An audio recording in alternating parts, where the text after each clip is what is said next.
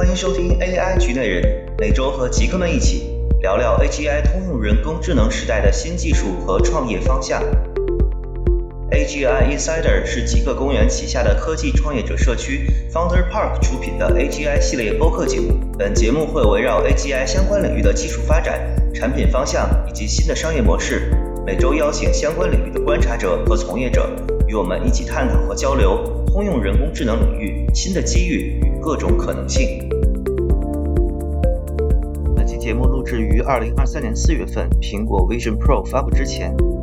在最近一轮 Metaverse 的风潮过去之后，VR 和 AR 领域的热度也降了下来，但仍然有一群从业者和科研人员在孜孜不倦地继续开发下一代的计算设备。今年四月份，Meta 发布了新的视觉模型 Sam，可以为任何图像或视频中的任何物体生成 mask，甚至包括在训练过程中没有遇到过的物体和图像类型。不少科学家觉得这是视觉领域的 GPT-3 时刻。大模型将如何重塑 AR 和 VR 行业呢？Founder Park 邀请到了 AR 和 VR 行业深耕的从业者，让他们来聊一聊这次新的所谓工业革命将如何深远地影响他们深耕的视觉计算领域。欢迎大家来到我们今晚的这样的一个直播间啊，这个其实是我们呃系列关于就是大模型哦场景落地的系列直播之一吧。今天我们其实聚焦会聊的是智能硬件，然后聚焦聊的话题其实是 AR 跟 VR 这样的一个呃大的一个行业。呃，这里其实有一个问题，还真的要再请吴江跟我们聊聊啊，为什么是今天这样的一个主题？其实最开始呢，我们其实想聊的一个话题是什么呢？是大模型和智能硬件。大模型给智能硬件带来一种改变，就是很显然，现在大模型会给内容这样的一个大的行业带来非常非常深入且大的一些变革。那我们其实很自然就会做一个推理：如果内容发生大的一些变化，那么承接人机交互的这样的一些智能的硬件，包括本身可能也是作为内容的一种入口的这样的一个硬件，它会发生一个什么样的一个变化？那么从吴江你的视角来看，为什么 AR、VR 其实是一个特别代表性的行业，可以用来聊这样的一个智能硬件未来的一个发展？呃，这个其实我们应该从从几个历史点来看。第一个是我们之前看计算机出来的时候，是鼠标跟键盘解决了交互的问题，对吧？嗯，你键盘输入，然后呢鼠标表达你的对它的控制。然后再之后 iPhone 出来的时候，它其实是个触摸屏嘛，用触摸方式解决交互。那如果在大模型时代，我们要面对的问题是它综合的智库，且它是一个极其具有。呃，这个非常强的识别能力和运算能力的智能中心的话，那我们跟它交互形式会是什么？对，所以我们在想，假如说人如果一定要有个东西去跟系统做交互，就它是我们的计算中心，那它会是一个什么样的形态？比如我们想过手表，对吧？嗯，我们想过这个呃智能手环，嗯，那我们甚至也想过，比如说眼镜啊，最近有一些智能眼镜，对，就有一些智能眼镜开始在找一些新的场景。那后来想，比如说如果像过去我们。至少过去两年吧，到三年时间，这个不管是 AR 还是 VR 这个领域里面，有一度又开始变热。嗯，然后呢，呃，当这个元元宇宙这一波里面，其实他们已经是热过了。对，然后但是到大模型这波之后，我们会发现，如果一旦有需要更新形态的交互的时候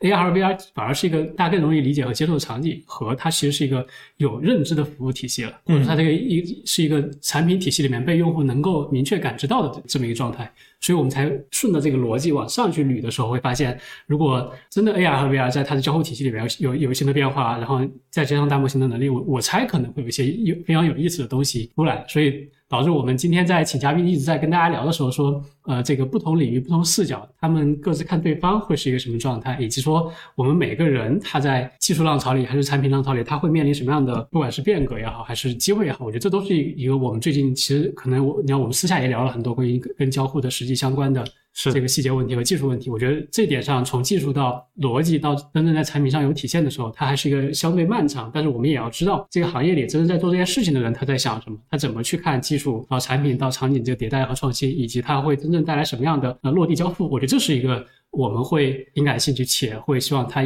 就不能说有答案嘛，但是会有一定思考进程的东西，所以才呃这个邀请了今天的这个两位嘉宾来跟大家做一些探讨。对，我觉得我觉得你刚刚就是说的挺好的，我觉得其实。呃，因为智能硬件真的是特别大的一个范畴，我们其实需要在一场大的一个技术变革中找到一个变革的一个轴线嘛？以什么作为一个观察的一个切入切入点，或者以什么作为一个长久的一个观察的一个轴线？对对，人机交互这这这样的一个这一层的一个观察，我觉得真的是特别有意义的。但呃，从这个角度也能够去理解为什么是 AR VR，因为现在感觉呃，在人机交互最有创新空间的反而就是 AR 跟 VR。对对对，手机基本上已经穷尽了。对，就是因为手机它的这个不管摄像头识别也好，还是这个它基本上就单向输入输出这个已经相对比较固定了。如果呃接下来有有更强的，比如说。交互上的创新，它也许不一定是在手机这个载体的层面去呈现了，所以我们嗯期待会是在比如说 AR 或 VR 这个领域里面有一些更新的交互场景嘛，然后基于这个场景去考虑服务和产品的时候，可能才会有呃确实不一样的，或者说不一定会马上就划时代，但它可能会给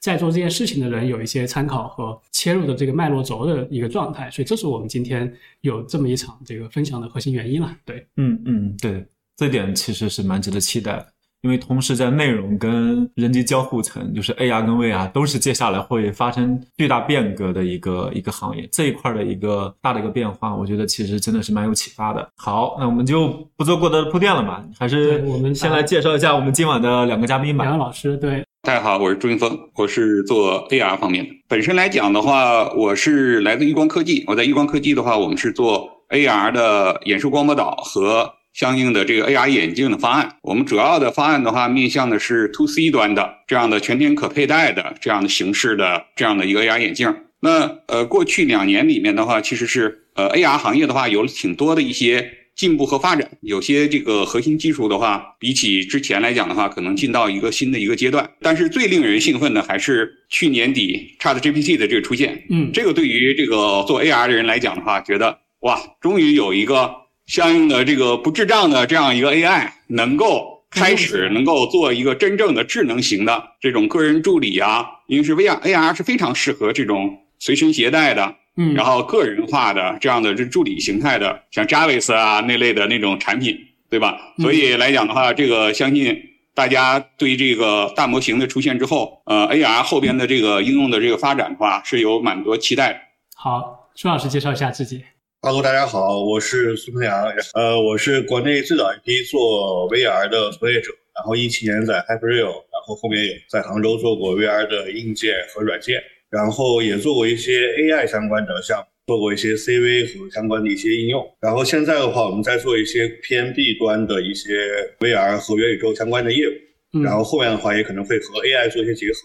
然后刚才也和那个朱老师沟通过，然后我们之前也做过一些。AR 相关的尝试，然后也在知乎写过一些文章。明白。哎，两位老师，一个是 VR，一个是 AR，而且都是相对呃经历过很长的技术栈和产品体系，并且有一个。呃，对这个整个生态，无论是产品商还是技术端，呃，甚至包括用户端，都有非常这个深深刻的了解和认知。就目前，我我们其实能不能大概各位老师各花个三五分钟跟大家讲一讲，就目前从呃行业从业者去怎么去理解和看待，比如说不管是大模型还是这一波呃技术浪潮的现状，会给你们带来什么样的就就不能叫冲击吧？就是我们怎么去理解这个事情，对于我们这个行业的一一个状态是什么样的？其实来讲。AR 行业，呃，已经经历过一波，就是 VR、AR 一起经历过一五年、一六年一波高峰，然后下来的这个阶段了。嗯，本来来讲的话，大模型出现之前，像去年、前年的时候的话，因为元宇宙的这股热潮的话，行业里面大家在看，哎，这个它带来的是不是一个从这个刚才曲线的这个底，然后往上走的一个阶段？啊，对对对对，嗯，我先说大体的一个大环境上的一个一个影响。那大家其实本来是对这个是有期待的，嗯，但是呢，去年的话经济情况来讲，还有元宇宙，呃，热闹一阵之后的话，其实对于这个 VR、AR 这类的新终端的新硬件的这个行业，其实没有造成一个比较大的一个影响。明白，对吧？那那这个里面的话，可能有些融资，但是融资的风肯定很快又快过去了。那。今年来讲的话，这个大模型的出现，说实话，实际上感觉上是把行业这个其实全世界的关注其实是放到了这个 AI 这上面。嗯，那其实从总总的来讲的话，那其实是大家就是对行业来说，大家更多的是在想，这是全世界是不光我们行业，全全世界都在看怎么来和这个新的这个可能是将来的 AGI 去大模型这类的做结合嘛？我觉得行业基本上是一个对这个事情的话是一个比较的冷静客观的一个看法。嗯，因为经过高峰和和这个低谷过来的，然后呢又经过元宇宙，最近又经过元宇宙那一波，所以大家还是比较冷静客观的看这个事情。但是实实在在的看到的这个事情的话，就是呃经济投融资它的这个钱的这个走向啊，以及后边的产业以及消费者，嗯，C 端的他们本身的这个经济状况啊、消费信心等等。这个其实是是这个大的环境下来讲的话，我们觉得还是在一个需要比较冷静、保守一点，然后来看看怎么往后走的一个阶段。就是反正我们起起落落那么多次了，也不在乎这一次，是吗？其实相对来讲，在一个上去去年上一点，然后又下来下一点啊，现在又可能是在一个小的一个点阶段，呃，起起伏伏，起起伏伏。对对对，那后边是后边是什么样子，怎么走？其实蛮重要的，就是看怎么和现在的大模型这一波的东西的话，能够有比较好的一个结合。它是不是有相应的新的这个机会和挑战，能不能抓住？明白了。哎，那个舒老师呢？这个给我们讲讲 VR 这个怎么看这件事情？呃，刚才朱老师说那个 AR 看的是 AGI，然后 VR 好像实际上看的主要可能就是 AIGC。VR 这个行当翻来覆去的次数可能要更多一点，因为实际上这一波就是从九十年代之后的新的一次 VR 企业行业再兴起，就是 Quest 被那个 Facebook 收购，然后有了这这一批的那个呃 VR 产业，然后 VR 硬件实际上也一直依托于那个 AI 有了很多进步，包括 SLAM 的一些定位之类的，有现在一体机。但现在实际上对于我们这现在的呃从业者来看的话，可能更多是从游戏引擎和那个内容创造产生上有一些结合，然后从这个层面上可能希望 AI 能够给我们的内容上面做更多一些创作和诞生这样的一个服务。明白。刚才这个两位老师分享的总结起来，就是我们已经上去下来那么多回了，就是整个技术体系的变化对我们会有一些影响和冲击，但是我们还是。呃，要要坚持做这个我们相对比较擅长或者我们看好的事情，对吧？嗯，要冷静，要对，比较冷静，对，嗯，哎，我我有个问题啊，就是因为刚才其实比如说朱老师是从 AR 开始嘛，然后您舒老师从从这个 VR 开始，比如说大模型这一波的技术冲击和浪潮，从技术和产品的视角来看，它会有哪些？就你们觉得会跟以往就不管是元宇宙浪潮或者是 Web 三浪潮里面不太一样的地方？因为这个其实是一个比较严严肃的技术问题，因为过往其实大家都是风潮嘛，或者叫呃是由一一些行业大的并购案件或者大的这个资本推动来做的这件事情。但这一波实际上呃没有很强的资本推动，而是确实技术浪潮发生了新的变化跟革新，然后带来了一些这个体验上的飞跃式发展。那那从比如说技术产品的视角来看，朱老师可以先聊一聊这关于 AR 行业里面，就总从技术产品的视角来看大模型这一波对您这边的一些呃影响或者变化。其实 AR 行业有一个很核心的一个问题，嗯，很基础的问题，就是大家从技术角度看的比较多，嗯，然后但是实际上市场上没有有影响力的产品，特别是 C 端的产品落地，对，没有相应的这样的这个产品出来，嗯，对啊，比较有影响的，相对来说比较有影响的是 Google Glass，对，Magic Leap 一，对吧？这是试图做 to C 的，但是这个结果的结局的话都不太好嘛，嗯，对吧？这个这个事情。那其实是，即使是他们，这是一个很核心的一个问题。就是说，这个回答你的问题之前，我觉得这是一个症结所在，就是很核心的一个问题。这些在前面引领的这些科技巨头，我相信现在包括苹果、包括 Meta，你问他们，他们做的这个产品，不管是二七年还是什么时候出的产品，场景是什么，做什么，能不能够这个达到他们期这一个期望的一个有把握的一个场景，我相信可能也是很难的一个事情，就是场景。应用产品这些还都没有没有据点，没有是没有这个出来，大家其实还都在脑子里面在想象，所有这是一个很大的一个问题。那么扣回来这个问题就是说，其实这个是一个很大的一个行业来讲都会很迷茫的一个事情，因为这个的话，它会导致着技术迭代，还有这个行业的呃技术的这个发展的方向来说没那么清晰嘛。嗯，那么现在的话，在这个缓慢发展的过程中，大模型的这个出现，它其实是我觉得是会加速这个场景的寻找。明白，就是特别是对于 AR 来说，就是这个原来来讲的话。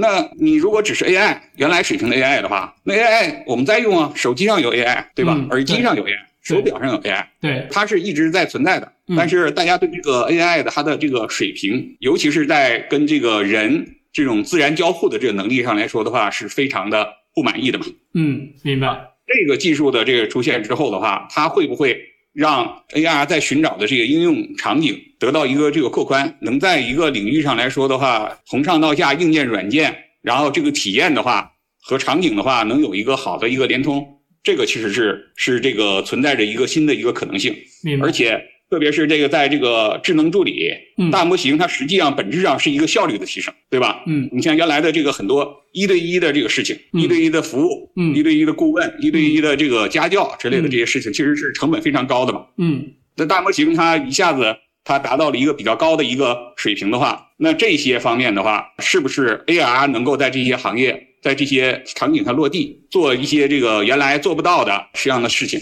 呃，我觉得是这个大模型对 AR 行业来讲一个最主要的一个希望的一个机会。理解了，就是实际上总结一下朱老师说法，就是其实过去比如这么多年，不管是巨头也好，还是小的公司也好，在 AR 这个领域里面是没有完全有相对较成熟、可批量交互且被 C 端大规模使用的产品出现的，对吧？对的。有了大模型这件事情之后，能加速这个产品的出现和。这个批量规模化给到 C 端用户这个过程，对它通过在一些场景上提高体验，嗯，然后能够推进这个产品的出现。对，哎，对吧？然后呢，它来拉动技术的进步，我觉得是一个从后往前来，从需求端来开始的一个事情。理解了，因为原来比如 Google Glass 刚出来的时候，我们都觉得叫一个 OK，这个 Google 或者 OK Glass 这个，我们觉得还有有点挺傻的，有有有公共场合，而且当时国内的网也不太行嘛，你基本上国内也没法用。那你要真的要想做到这个 C 端能批量和普适，我我感觉上还是挺难，而且今天为止也没有确实没有这样的产品出现，对吧？哎，那那个孙老师来聊一聊这个 VR 行业里面技术产品的视角来来来看看这个大模型会有什么样的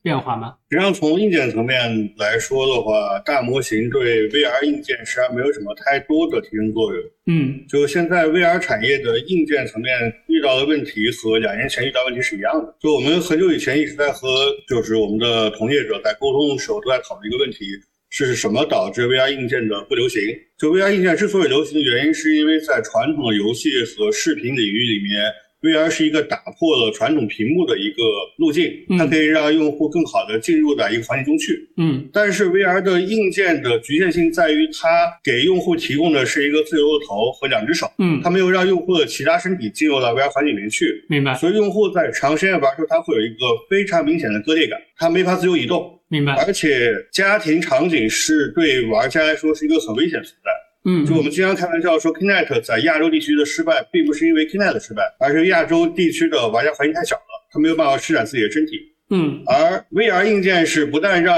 用户不能施展自己的身体，还把自己叙述在一个看不见的场景里面去。明白。所以 VR 是一个很危险的设备。我记得我们当时把 VR 硬件做出来送给美国一个朋友，我们在上海把硬件设备送到美国。嗯，他拿到硬件设备第一天就把自己显示器砸了，因为他在玩的很开心。然后，所以，所以硬件在这个层面的话，它是在现有情况下很难通过一两次技术革新去打破这一点的。嗯嗯，无论是一体机还是 PCVR，这一点是无论是大模型还是怎么办，都是有一个很明显的问题。很明显的问题就是 VR 硬件的形态在很大情况下阻碍了 VR 现在进一步的发展。所有从业者都更期望于软件层面的一次革新，所以在这个层面上，我们和游戏开发者是站在同一角度，就是我们希望大模型能够帮助更多独立开发者能够快速做出想要的内容，降低整个的开发成效。嗯，同时在所谓的元宇宙或其他的大开放场景里面，能把整个世界变得更真实和有趣。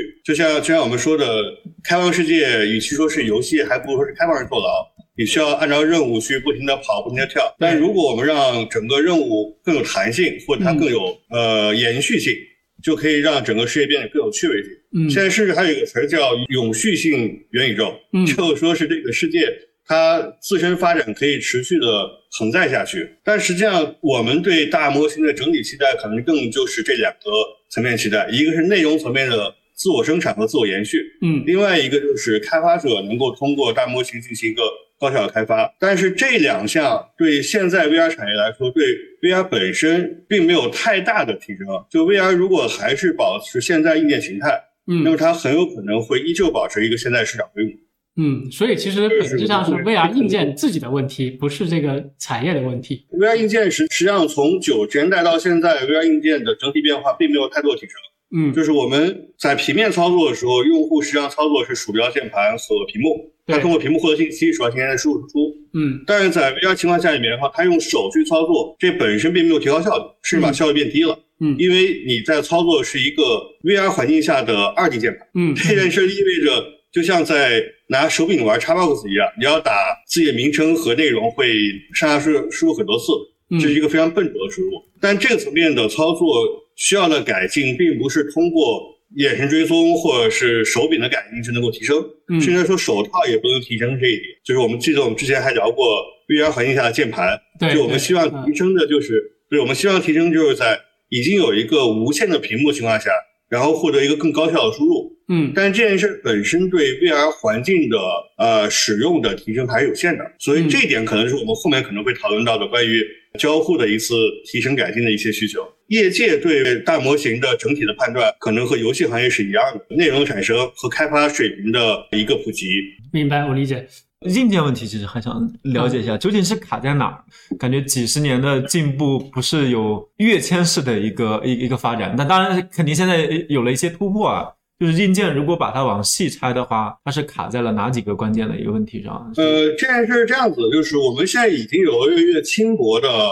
显示设备，包括折叠式显示屏，就是 Pancake 之类的屏幕，它已经越来越轻薄了。然后它续航时间越来越长，然后它也有一个灵敏度越来越高的手柄，而且手柄也用到了很多。定位技术让它可以做更高效的操作，但在整体层面来说的话，我们依旧是把一个用户扔到了一个他非常疲倦的操作环境中去。明白。它操作环境意味着这个用户，呃，他没有任何的依靠和支撑，然后需要悬空的进行文字和图片的选择操作。就像我们玩一个游戏，我们可以很愉快的玩半晚上，但你要玩篮球、足球的话，你可能只能玩三四十分钟；你要打拳击的话，你可能只打三分钟。嗯。那么这种高消耗的呃使用模式，就会导致内容方没法做出一个长续的内容。嗯，内容方如果不做长期内容的话，它是没法有一个有效商业模式的建立。哦，我总不可能在 VR 塔里面去租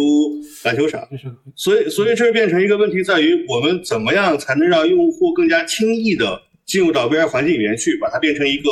整体的操作环境。呃，您看咱们现在坐凳子上，我们都会非常轻松的把重心靠起来，让自己舒服起来。嗯，但在 VR 环境里面使用的时候，反而会变得更加疲倦。嗯，所以我们必须能够在硬件层面为用户营造一个舒适和全面的操作环境和设备，才能让用户长期的在 VR 里面使用。这点达到之前，围绕 VR 构建的所有长期服务都是很难持续的建立的。比如说有一个游戏叫《上古卷轴》，《上古卷轴》是有 VR 版，嗯嗯，但能够完整的玩 VR 版的用户非常少。它必须有一定的，比如说支撑，它有些椅子让它能在这坐着玩，嗯，就是转椅或者是其他东西能让它舒服的玩。但是它依旧会非常疲倦，因为它的胳膊会很疼，它得悬空挥舞很长时间。嗯，这这个，所以这个问题如果没有一个交互逻辑的彻底改变，或者交互设备的彻底满足。那么 VR 环境，VR 整个产业，它就只能保持这样的一个规模。理解了。所所以从这个视角来说，硬件的问题的本质是人机交互没有没有被定义好，没有找到更好的、更有效的方式。呃，实实际上是有一些更好的环，有一些更好的解决方案和尝试。嗯，比如说有一个美国厂商叫欧米尼，杭州有家公司叫 KAT，然后它都提供了 VR 跑步机。呃，但这会有一个问题，就在于。现在的 VR 设备和 VR 服务提供的整个业务吸引力还没有足以到让用户去准备一个这么大型的设备放在家里头去。嗯，所以这就是一个其实呢担心机的问题，就是 VR 有吸引力，但它还没有吸引力到能够买这么一整套设备，就不能够像电脑把书桌变成电脑桌那样子对一个环境的定义改变。嗯，同时，呃，它又没有足够多的吸引力让内容厂商去把。整个服务构建起来，比如说，他们有一套类似于 OS 这样的强应用，然后让用户能够在里面基于业务和呃娱乐能够长期去玩，来构造一个有效的商业模式。所以 VR 硬件现在就在一个这样状态中，与其说它是一个硬件设备，不如说它是一个体能训练的游戏机。嗯，对，所以它会有这样的问题。如果说，比如 VR 这个事情是因为相对呃给用户是一个疲倦的操作环境，所以它导致用户没有办法长时间使用，所以导致内容方没有办法得到更多的收益的话，那是不是比如说评论有时候 MR 是不是能解决这个问题？或者说从这个 AR 的角度来看，就朱老师会对这个事情有有一些什么样的这个反馈呢？这个刚才这个孙老师他说的，其实实际上是现在的 VR 设备在游戏场景的，嗯，在人机交互方面的这个工程学上的一个一个这个限制嘛，对吧？对对。那本身来讲的话，如果做游戏场景的话，其实是 AR 是非常不适合。刚才说的那些场景的话，AR 的问题只会加倍。更严重是吧？那它只会只会加倍，然后它会有更多的这个人体工程学啊以及视光学方面的这些这些问题。但是本身来讲的话，就是现在的一个解决方法的话，这个 MR 这个事情，嗯其实是比较适合做这个游戏场景解决刚才那个问题的。嗯嗯比如说 VFT 嘛，就是 Video See Through 这样的这个方式，嗯就是你用 VR 的这样的这个光学和这个传感靠摄像头，然后呢把这个虚拟的东西和现实的东西的话，那个重建混合在一起。嗯，对？吧？这个是是一个比较容易去解决一部分场景的事情，就是它能够解决那个安全性问题，嗯，对吧？嗯，这个这个这个你不用不用担心撞到了，也能够减少一部分的算力。你可以可以不需要这个完全的去去这个渲染所有的环境，然后你可只能去只关做相关的这个事情就好了。嗯但是本身来讲的话，解决不了呃孙老师说的这个本质的问题。嗯，刚才说的本质问题实际上是什么？是如果你在玩游戏的时候，你要去完成一个任务，对吧？嗯你的这个游戏里面，你是希望它像现实，但是不会完全的克隆现实。你游戏里面这个这个开枪，然后现实里面不能开枪，对吧？嗯游戏里面蹦极啊，然后之类的跑步啊之类的事情，你是你是希望这个东西的话是要比较轻松的，你不用体力上去去付出去去做的。嗯，这个的话，其实是是刚才说的一些这个一些核心问题。嗯。现在 VR 的除了刚才说的这几个问题之外，VR 里面呢还有因为运动的时候的产生一些这个眩晕，嗯。对吧？然后这些东西都是和这个相关，嗯，就是这个是是事情本质上它一个虚拟世界嗯。和现实世界它的这个冲突的事情。嗯，你你希望模拟这个这个这个虚拟世界越真越好，对但是你又希望它不那么真，啊，这个里面的话，还是挺非常考验这个本身的游戏设计啊、交互啊相关的这个能力的。我觉得这个其实不是一个不是一个特别容易解决的问题。这个可能短短期之内的话，也不会有一个特别好的一个解决办法。呃，我理解。那听起来我们本来准备的一个问题是，外界觉得元宇宙热度过去了，然后问想问一下你们的产业视角怎么看？我那我我看起来好像是不是没有那么乐观了都？我我我讲一下元宇宙这个东西，这波热潮是怎么起来的吧？啊？这波热潮好实实际上就是 Roblox 的上市带来了三百八十三亿的一个一个市值，刚好又赶上了那个区块链之前的一波热潮，然后包括 Decentraland 和 Sandbox，包括 CV，嗯。然后它的地块的一个热潮的启动，嗯，然后又碰巧到了 NFT 的第一波，对然后这三波热潮碰在一起之后，带来了所谓元宇宙的一个一个兴起。嗯但这件事情里面实际上是有两个观点缺乏的。第一观点缺乏就是在这一波热潮里面，实际上是没有真正的从业者的。就这几个项目都是相对来说有一定时间段的一个项目，嗯，它并不是一个新的项目，然后它里面也没有太多的开发者的存在，嗯它里面更多的可能就是一些简单的搭建的一些朋友在做一些相关的事情。嗯然后有很多那个投资的朋友过来，对它地块有兴趣之后，拉高了整个地价，然后带来了一波投资热潮。嗯，然后这波投资热潮之后的话，它让整个地块产生了一个比较好的流动性之后，并没有让地块建设跟着做起来，明白。然后反而让反而让这一块的浪潮就是直到一个投资的高位之后，它吸引了更多投资者，而不是更多的玩家和建设者。嗯嗯嗯，然后，所以当那个区块链出现了一些波折之后，然后整个的市场就会出现一个遇冷，这是一个可以评估到的事情。明白。但但实际上，实际上刚才说到那一点，就是我们这一块儿我的看法可能会有点延伸，就是在我看起来，元宇宙实际上它从另外一点，之所以能够吸引那么多行业多的注意力，包括游戏行业和文旅行业注意力的原因在于，一直以来游戏行业也罢，还有其他社交媒体也罢，都已经陷入到一个传统的玩法已经很难有一个高效增长的一个情况里面去了。就包括 Facebook、包括 Instagram 之类的整个平台，它已经缺乏一个有效的增长，那么它就对整个商业模式造成一个冲击。嗯所以啊这个层面上面，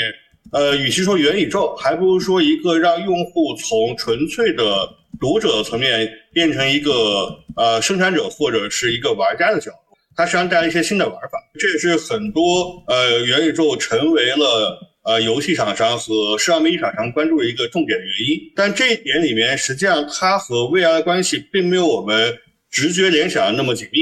就是它可能更多的是一种业务层上的关联，就是它通过 VR 能够获得更好呈现。嗯但如果它不通过 VR 的话，实际上也能够提供有效的服务。嗯比如说韩国的那个仔仔，嗯比如说现在在拉美地区很火的绿洲，还有包括那个这两天最大的新闻，VR 行业最大的新闻就是 VR Chat 变成有手机版了。所以 手机端依旧可以提供这种角色扮演式的社交服务，嗯它依旧是能够成为一个元宇宙相关的一一个承载平台。嗯所以，所以实际上在我看起来，它可能会从另外一个层面为 VR 带来一个可能性，就是呃这些社交游戏或社交服务，它有这种泛娱乐化场景提供完之后，然后有可能会带来，比如说社交层面的一个更新，就解决鸡生蛋的问题。嗯就比如说有一个社交服务已经有了比较大的人群和受众，比如说新世界就是 Pico 的那个元宇宙平台，突然获得了很大的关注。嗯那么如果它的玩家足够多的话，那么整个的行业就必须去为这个玩家提供一个社交设备的载体，就跟商业是足够多的所有笔记本一样。嗯，所以我觉得这是一个能够有反向促进的一个过程，但它会怎么样，可能就需要我们去慢慢去研发和等待了。我其实是这可能是我个人的情况吧，就是啊。我觉得对元宇宙的去年前年的情况的话，我也是保持一个比较冷静的一个态度，啊，因为其实我觉得这个元宇宙，起码大家热炒的那个元宇宙，像这个大家想象中像头号玩家那个样子的嗯那种的元宇宙，对吧？嗯。然后呢，把 Web Three 这个嵌在里面的这样的一个经济体系，嗯。这个东西的话，我觉得和我所做的 AR 没有太大关系。明白。那因为我是在上游，嗯。因为我是做这个底层的元器件啊，我啊从这个技术这个角度来看。嗯。呃，然后之前我们公司的话是在手机的这个供应链里面，嗯，所以我有一个视角的话，我是更多的看产业里面这个巨头、科技巨头他们在看在什么，嗯。他们在做什么。嗯。元宇宙这个事情来说的话，它有一个问题是什么？它是一个太宏大的一个叙事了。嗯能够跟它相比的，只有一个更宏大的趋势，就是现在这个这个 AGI 嘛，对吧？啊明白更 宏大的趋势就我们用一个宏大叙事去讲另一个宏大叙事，对吧？一个宏大就替代了另一个宏对对，当然它这这么一个宏大的趋势，你看其实是在最热的时候，更多的是像呃 Meta 对吧？改名了叫叫 Meta 了，这是用它的它讲的东西和 Niantic 嗯嗯和这个微软和苹果嗯，讲的就不是一回事情。明白。大家是因为这个叙事的话是是同意的，嗯有那么一个这个 科幻小说在那里，然后大家在在这个中，但是本身来讲，它其实是不太能够看到，你看，包括 AR 也好，包括 VR 也好，嗯我们大家其实没有看到特别清楚的产业上来说应该怎么去落地。巨头来说，只有 Meta 一家，他很早的收购了这个就是 VR 公司，然后呢把这个事情的话很早就寡头化了，没有人跟。嗯索尼，然后 Google 这些他们很早尝试了之后就放弃了。嗯，放弃了这个 VR 的这个事情。就是本身来讲的话，就是产业巨头来讲，其实是你到现在看也没有特别大的这个这个科技公司、手机公司 去跟在做这个个 VR 的事情。对，其实是虽然热闹，但是它没法带动产业，没法带动这个整个这个链条上的大家的这个行动，没有一个明确的方向，到底是往哪边去，去怎么去做这个事儿。对，所以更像是比如说 Facebook 把这个宏大叙事给列出来了，自己先上去，但是发现没有人跟，然后他他就觉得哎，是不是又往回撤又。往回撤？现在要喊成为生成式 AI 的领导者了，真是。对，小扎应该还是蛮坚定的，只不过就是这个事情，现在 AGI 是一个更大的一个宏大趋势。啊这个事情你看，大家跟这个元宇宙就不一样了，所有人都动起来了，啊，对，都跟对吧？所有科技巨头都要动起来，都要交卷儿，都要要交自己的答卷。这个其实是是一个是一个非常不一样的一个事情，它被一个更大的一个叙事被盖过去。理解。对，刚因为刚刚说到这个整个，比如说行业现状啊，然后呢，我我们其实想稍微拆一些拆解到一个更深维度一些问题，就比如说，呃呃，我们想了解一下，比如 AR 和 VR，比如说不管是这五年、这十年，哪怕是今天大模型来了，或者说 GP 的这个模型出来之后，它过去这些年，就我不知道两位老师能不能呃稍微简略的跟我们分享一下它的一个技术演进趋势会是什么？就比如说 AR 的技术演进趋势和 VR 的技术演进趋势，它它是朝一个什么样的呃曲线，或者说一个什么样的阶段，有哪些关键环节的变革，然后带来了下一波技术浪潮的机会？呃，我先来吧，哎先来吧好。呃，演进的趋势来讲的话，其实是我们已经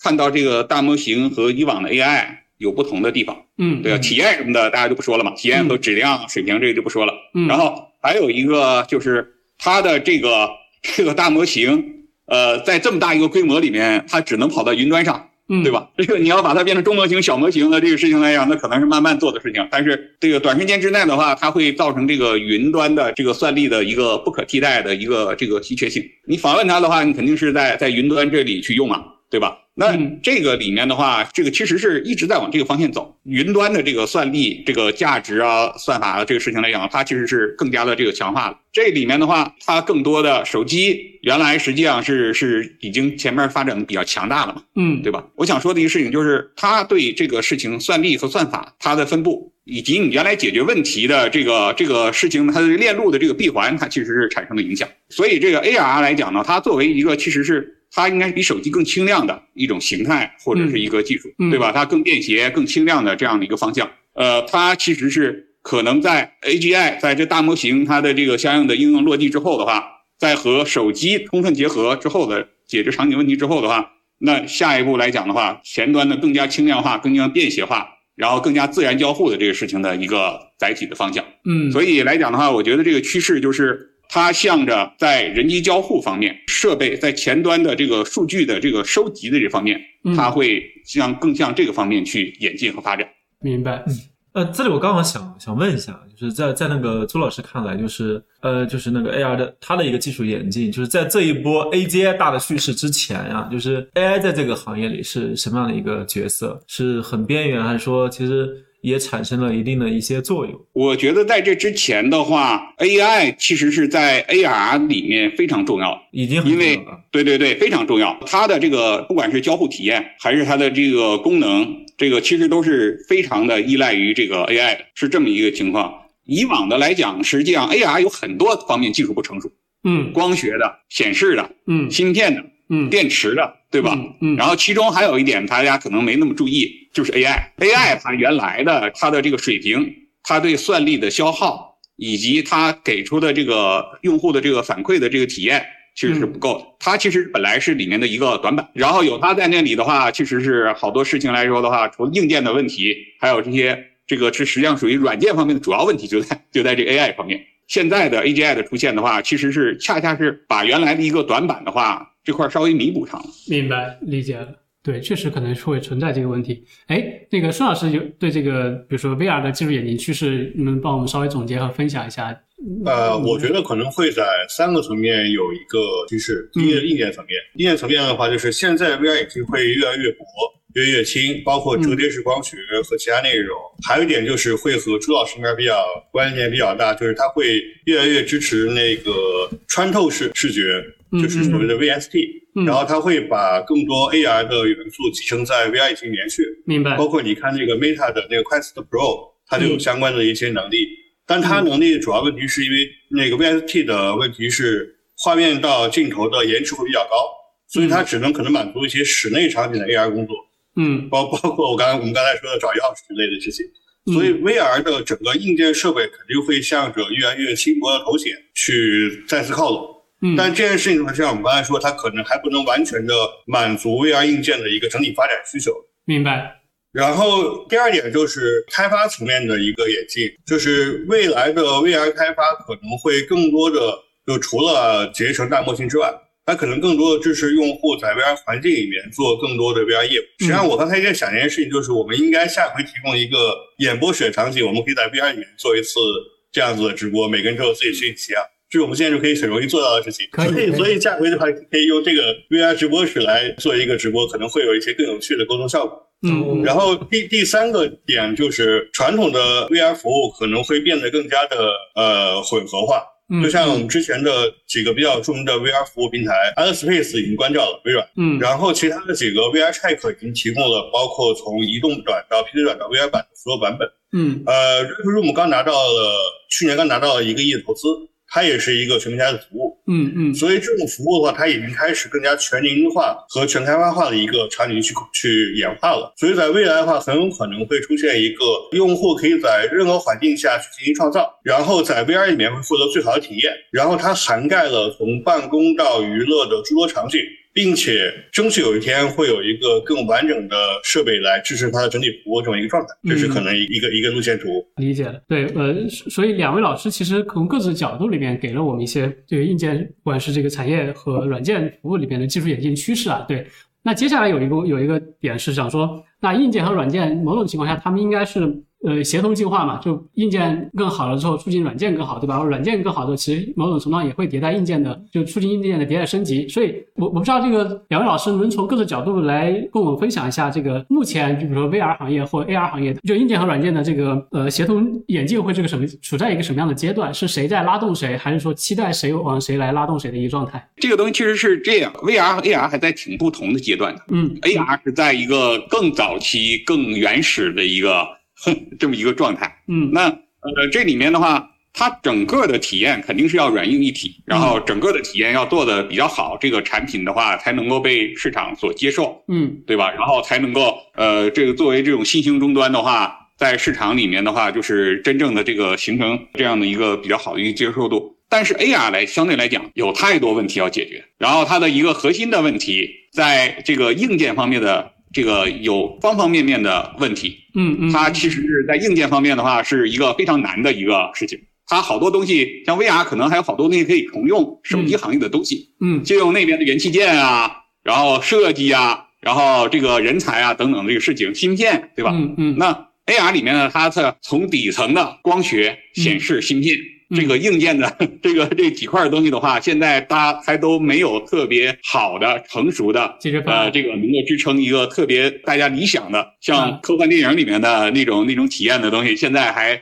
还有差距。明白。对，所以呢，呃，这个目前来说的话，它软硬一体核心的问题还是硬件不行，对吧？对对，这也是我们过去两年主要在解决的问题。那起码 AR 来讲的话，那我们就起码要解决几个问题，一个是要足够轻。嗯，对吧？小于五十克，小于四十克。嗯，这个这个比普通眼镜重一点，但是这个能戴了。嗯，OK。再一个呢，实际上是要待机的这个事情，就是呃，这个如果你是是一直持续佩戴它的情况的话，那它要要能够支撑相应的这个算力，然后有相应的这个待机的这个时间。嗯，对吧？这个这个硬件来说是是蛮难的，也是刚刚的话，在一些信息提示的场景上面，我们能够把硬件做到四十克以内。嗯，然后做到一个这样全天候的一个待机，嗯，然后能够做到这个它的形态上和这个佩戴体验上来讲的话，大家的话现在呢能够 C 端逐渐能够接受，因为你不可能拿 B 端的那种头盔式的东西，然后去往 C 端去用，嗯，那个它的技术和它的这个这个体验的话，其实是没法弄的，所以核心的问题的话是是还在这个解决硬件问题，但是软件的东西，这个其实是。不是软件本身，而是刚才我说的事情，就是 AR 的一个核心的问题。实际上，大家还不知道应用和场景。软件的问题是让这个事情能够落地，特别是这个大模型啊，这个相关的情况，它实际上是把软件的这个水平提高到一个相当高的一个程度。这是为什么我们更关注这个现在大模型。它可能带来的一些新的这个机会，但是总的来讲的话，这个就是它哪哪都是需要补的这个事情。这里面的话，终于我们到了一个时间节点，就是可能有及格的这样的这个硬件这个出现，然后呢，有一个这个可以相匹配的这样一个软件和它能能够结合，那这里面就是剩下的是一个找准场景的事情。明白这块的话，还是对今年和明年的这些呃行业里面可能的一些变化的，还是蛮期待的。因为看到了一些企业在这个垂直细分的这个场景，开始已经逐渐的把刚才有的硬件和软件的这个可能性，试图把它变成产品。嗯，明白，我理解了，非常有意思。就是我们原本是想说这个问题是谁拉谁，现在发现硬件做不，就还没有到可以被拉的状态。然后呢，就只能说我们硬件先做到我们能被软件拉了，然后找到一个场景，大家能够把它做下去，才才可能出现协同进化这个状态。对，真有可能是软件来拉拉这个硬件，就是所谓的 killer application 嘛，对对吧？对，这个你现在的硬件不够好，嗯，那这个它要软件里面才把价值体现出来，然后呢，它才有可能够落地，然后被初始的早期用。用户能够接受，能够接受，这这有可能是到了这么一个点了。明白，理解了，挺有意思。哎，那舒老师呢？我我们现在行业里面的呃一个热点的想法，就是在等苹果会推出一个什么样的硬件生态，然后来改变整个行业的看法，就跟就跟苹果推出了 Apple Store，然后整个改变了手机的一个软件的一个下载和使用。嗯，对于 VR 行业来说的话，实际上我们可能更多的是在就我对硬件实际上并没有抱那么大的希望，有一个。天降伟人能够把整个行业做一个整体的改变，因为我觉得头显现阶段已经是一个能用且算可用的一个状态了。但是它现在面临的问题，可能依旧是行业的接受度的一个问题。嗯，就包括你可以看到那个 Quest，包括 Pico 四，实际上它都在极力的拓展自己的 C 端销售。嗯，所以它的设备已经在一个。呃，使用体验大为提升的情况下，还有这个状况，所以我觉得这一块可能是硬件厂商去需要重新去对整个生态和产品的定位做定位的一个过程。呃，其次的话，实际上你去说是硬件拉软件，还不如说软件更多的现阶段靠近的是游戏产业。明白，就是游戏引擎。就我我我之前和游戏行业的和我们本行业的很多朋友在讨论这个问题的时候，实际上我们觉得，在我们看起来，真正元宇宙很有可能就是游戏引擎厂商拉动元宇宙。嗯，呃，如果如果我现在要在市场上 Unity 市场上买一些呃素材或资源，我可以很容易的拼出一个可玩度很高的小游戏，它的完成度已经超过了过去的很多小团队做的一些项目。嗯，所以如果是这样阶段的话，那么在大模型或者是在 GPT 这样的开发普适之下的话，那么独立开发者或者说个人开发者，甚至自娱自乐情况下，它可以完成一个很高的产品的时候，那么它就可以带来一个新的生态，就是从生产端直接到。销售端，嗯，中间少了很多的其他的一个环节，然后这里面的话，开发者可以构建一些更符合自己娱乐和诉求的内容，甚至来说都是完全不上架的私密性内容。然后在这个层面上面的话，他们可能会需要一些更特殊的呈现方式，比如说 VR，比如说 AR 的，包括那个用 AR 眼镜看 MMD 跳舞，都是一个可能可以想象的场景。所以，所以在这个层面上的话，我觉得它可能是两个产业。VR 涉及到的游戏产业的引擎可能会带来独立开发者的再次呃游戏爆发，就是独立游戏市场爆发，然后带动更多的显示和呈现技术。而呃，VR 硬件可能需要整个产业去对自己的定位进行再检讨，然后做出能够让玩家在里面能够长时间体验和使用的一个服务的一个环境。所以我觉得这两个可能并不是一个单纯的谁去拉动谁的一个一个状况。VR 游戏现在已经爆发了这么久，但是最挣钱的还是那么几个，所以这是说明它的机制是一个需要调整发展的一个一个状况。嗯，明白理解了。就所以其实呃，AR 和 VR 还非常的不一样，他们面对的阶段对和场景其实都都完完全不一样。哎，那顺着这个，比如说这个技术趋势的演进，我们再讨论一个新的问题，就是就在技术演进里面，我觉得两位老师会怎么看 AI 在各自行业里面扮演的一个角色？就可能会更具象一些的角色，或者说就哪怕是点状式的能够带来的提升和突破，我不知道有没有有有这样一些实际的案例或者阶段性的。变化给给到大家来分享，这个我先来。嗯，好。OK，实际上这个在游戏行业还是一个蛮有新锐点的事情。嗯，就是大模型实际上带动着，刚才除了说了独立开发者很有可能通过开发支持，然后来获得更强开发力量，做出更多产品之外，实际上还有一点就是我我们之前遇到的元宇宙崩掉的一个主要原因就在于投资者在进入产品之后的大量的场景是属于荒废状态的，因为它的创造费用会很高，或者说它的创造费用是不能够很好体现所有者意图的一个状态。嗯嗯。但是如果在这个情况下面的话，结合了大模型的环境，实际上大模型在某种程度上对一些更多资源脚本的一个高效的调用和排列组合，用户实际上可以很容易的在所谓元宇宙场景里面去构造自己的业务场景。这样子的话，它可以低成本或者零成本的去构建自己的业务需求的时候，嗯，那么实际上上次上个时代遇到的元宇宙的一个鬼城荒地问题，实际上是可以得到一个高效解决的。嗯，就是比如说。今天我们需要搭建一个符合 AR 和 VR 场景的加密聊天室，在元宇宙里面。那么传统做法可能需要一堆人吭哧吭哧的去元宇宙施工。那么下一个时代可能就是只要有一个呃人定出明确自己的需求，那么就同步生成一个整体服务。甚至来说，可能呃除了那主持人和我们两位嘉宾之外，还会有一个专门的 AI 的一个资料型的助手，在我们讨论什么数据的时候，来一步来满足我们所有的数据需要，嗯，甚至把我们的对话都生成文字，来帮助那些无障碍的用户来进行一个收看和和和反馈。所以实际上在这个层面上，我觉得大模型对于所谓元宇宙这样一个有广泛应用场景、不定领域。同时，对开发者的整体诉求比较高的情况下，是一个比较好的促进作用。嗯嗯。而而且这个服务实际上完了之后的话，还可以让整个数字资产的整体的流通变得更有价值，因为它实际上要有一个前提，就是更多人需要去把自己的呃所谓的服务场景部署在自己的私有化空间里面去，然后用私有化来去实现一个整体的沟通和联通。那么这样的话，会变成一个对大语言模型的私有化部署也会有一个反向促进作用。所以我觉得这会是一个很有新闻点的事情。呃，这里边刚好其实聊到了落地的一个场景啊，这一块会会说 C 端跟 B 端会有哪个更往前跑或者更值得期待的一个一个说法嘛？因为其实刚刚聊到了那个业务构建的一个问题，就现在感觉还是有一些 B 端的一个需求，其实在往那个 VR 上走。呃，我觉得这件事是一个双向的，就跟那个前两天上映的呃《龙与地下城》一样，《龙与地下城》是一个。非常有主持性的游戏，就是它实际上需要一个 DM 去对整个故事进行一个把控和掌握的。然后它不同于其他的游戏，是一个非常线性的或者一个做任务式游戏。这种派对性游戏比传统的糖豆人这样子，它它更具备故事性和戏剧性。而这种游戏是更容易符合一群人去进行探险和冒险业务需求的。所以，如果真的这种大模型能够去帮助一组玩家去进行娱乐。那么实际上它是可以把很多就娱乐资源高效的复用，形成很多娱乐化小型场景，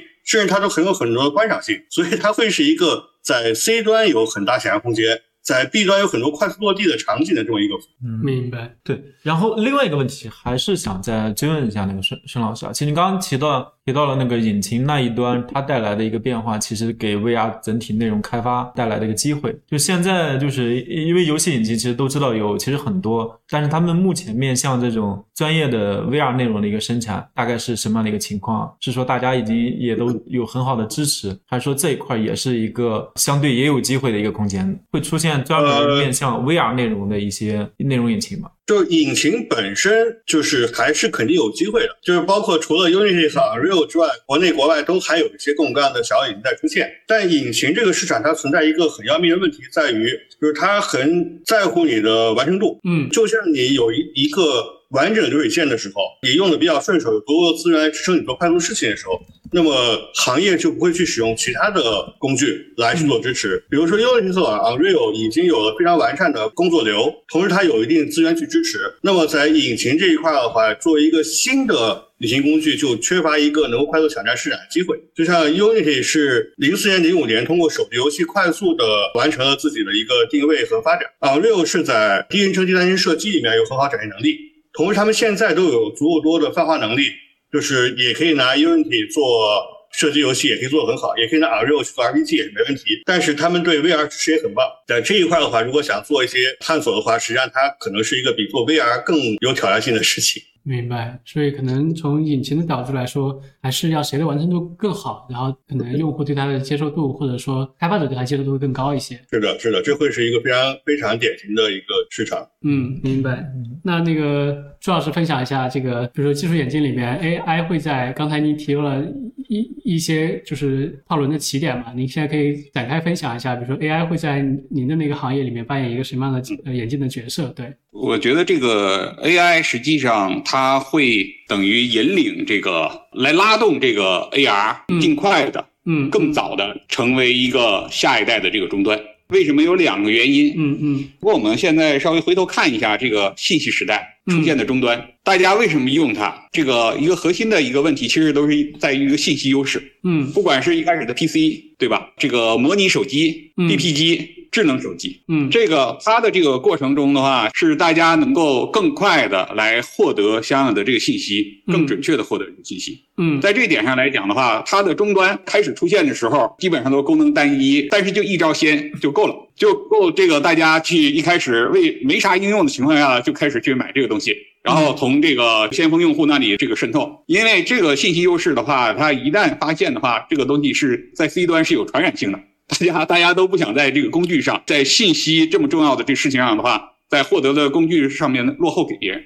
嗯，所以这个其实是一个推动这个终端进步的这样的一个情况。这里面的话，AR 来讲，相对来说，其实是恰恰是大模型让这个事情更准确的这个信息的这个传送，其实是这个提供，其实变得更有价值。这个事情是更适合在在这个这个 AR 上。为什么这么说呢？你看，其实是像现在大模型是基本上它蕴含了这个知识在那里，核心的问题是你怎么去问它。嗯，你怎么把你的情况、你的场景、你的这个上下文的这个信息，让它去呃考虑进去，这样优化这个 prompt，然后它给你这个更好的这个答案。它实际上相比之前的 AI 来讲，或者是搜索引擎来讲，它是能够对你现在所在的任务给更高质量的、更准确的这样信息的这样的一个一个投送。嗯，所以这个的话，就是你跟场景、跟任务相关的这个背景信息，这个其实是是这个像 AR 这样的，比如说眼镜这样的，它的这个就是佩戴的这种传感器啊等等的话，比手机更加便捷的一个情况。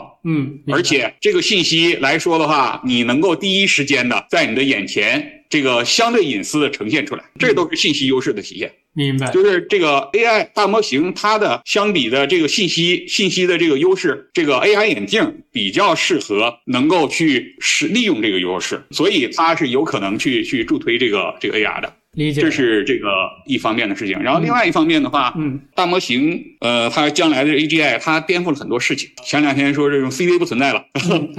更早的话说教育不存在了，对吧？对。就是这个事情，这个它从根儿上吧，把刨了。你教育是为了这个上一个好大学啊，对吧？啊，上好大学之后吧，为了找一个好工作啊，然后现在他直接把你这个最好的一些工作，这个这个给给这个可能会会替代了，或者减少这个工作机会了。对，那从另一个角度来看，它极大的提高了生产力。它减少了岗位，是因为你一个人一个很好的一个专家，嗯，现在在大模型的帮助下边，你就可以分身，嗯，你可以去做更多的事情。你可以在你专长的这事情里面的话，原来的话有一个老师或者一个什么专家，对吧？原来他只能一对一嘛，他时间是有限的，嗯，他沟通的这情况是有限的。现在大模型辅助他的话，他其实是可以以一当百。这样子的话，就让整个的这个生产的这个组织，实际上是效率提升了。你原来一个公司做的事情，现在可能一个人的类似的这样的情况，这个的话就可以把原来的经济的这个事情的话，在一定程度上进行一个分散。那你当你是一个人一个公司的时候，你可能就是你的随时随地的话，可以在不同的场景不受约束的来去做相应的这样的这个事情了。嗯，那这个就是这个便携性的这个随身式的这种便携性。然后 AR 里面它搭载的各种传感器，以及它在你个人层面上，等于是给你有一个更好的你的信息的 context 的这个组织，嗯，然后专门有一个你自己的这个数据库，从里面来讲的话，去去更好的去利用这个大模型，嗯，这个助手性的东西的话，它就变成一个个人的事情，就是让你个人的生产力能够得到一个很大的一个提升，嗯，所以这个东西刚才我说的这个个人生产力的这么一个助手，它在哪里？嗯，它会以一个什么样的形式？然后它是更合适手机，还是更合适眼镜？然后还是说它是更合适电脑？这个东西是未知的。嗯，但是这个其实是来讲的话，在这个部分的话，眼镜作为一个新型终端，AR 眼镜在这里面可能是有机会的。嗯，所以这个的话，就是它生产力的，以及它对这个原有的这个生产关系的这样的一个颠覆，其实是也给了这个新型终端一个呃好一点的土壤。嗯，明白，理解了。没办法，这个东西我们没法从后视镜里看东西。然后也没有一个水晶球，这个东西就是根据它现在看到的现象，大概的这个推演一下。因为毕竟目前还没有真正合格的 AR 产品出现。对，我这听起来挺心酸啊，就是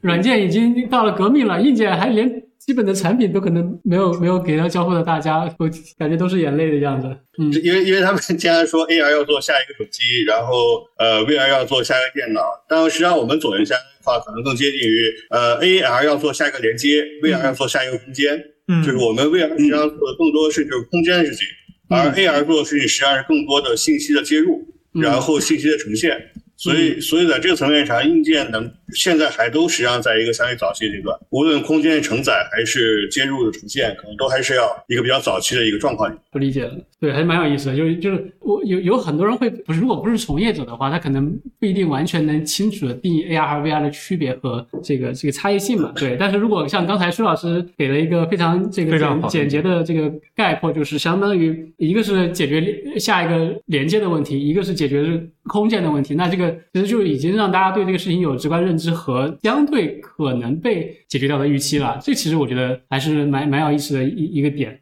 对，哎，如果回到比如说我们讲到大模型，刚才因为大家讨论的是 AI 对这个技术演进里面扮演的的角色吧？对，那那比如说如果我们回到比如说各自在硬件体系里面或者服务体系里面做的产品来说，交互这件事情是我们从开始进来讨论到我们现在其实中间都会有穿插的一个问题嘛？对，所以我不知道从两位老师的角度来看，就从交互这个体系和系统上来说，它。大模型会带来哪些本质的变化和影响？以及说，对于您二位所在的立场或者视角来看，就它它有哪些东西是特别值得期待的？对我来讲，这个问题是说，大模型在交互这方面带来哪些这个改变和期待？嗯嗯，从 AR 的角度来讲的话，这个其实 AR 一直很难有一个很好的一个这个交互方式。它在一个这个，你想它在一个很轻量的。一个这个眼镜形态上边，你哪怕只加一个摄像头，它会用后边还有芯片的 ISP，然后会有这个处理，对吧？嗯。然后你加一个摄像头的目的是什么？往往是为了定位，单目 SLAM，对吧？嗯嗯。或者是这个不够的话，你再搞个多摄像头的这样个这个 SLAM。这个东西其实是现在的状态，在这个芯片和电池技术突破之前的话，其实是 AR 眼镜很难承载，C 端顶上没法承载这个东西。先不说隐私的事情，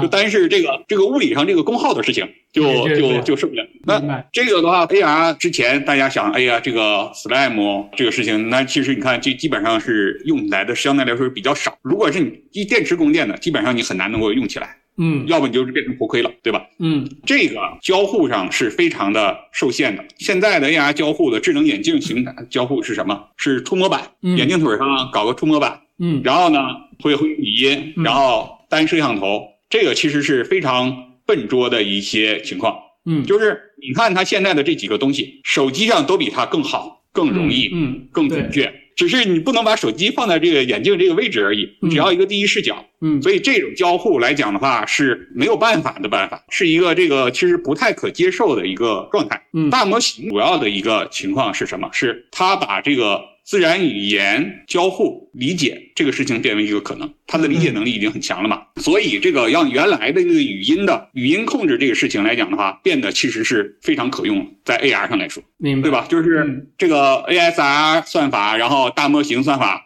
这本来都是跑在云端的，那现在的话，这个你只需要把这个声音的这个事情的话传过去，在那边的话做做对应的这个 ASR，然后连着这个后台的这样的一个大模型使用的一个助手，嗯，就能够做这个很多这样的交互，这样子就把这个语音交互这个事情变得非常的可用，这是大模型带来的一个一个影响。然后另外来讲，AR 它还有需要的一个很重要的一个交互呢。现在还没有的，这个是眼动，主要实际上是来一个对于你的意图的这样的一个一个判断。因为人眼睛的话，其实中心凹的话，它只看三度的一个范围，人眼睛是不停的动和扫描的一个情况。你的很多意图，包括你的你的这个精神状态的负载，你是不是压力，然后疲惫程度等等的话，都和这个眼动有比较大的关系。这个是 AR 里面很重要的一个信息。那这部分来讲的话，就是。当然，你要需要做一部分硬件和传感的事事情，这部分的话是 AR 将来需要发展的这样的一个交互。那这部分的话，相应的来讲的话，看看后边吧，因为看看后边是不是能够和一些这个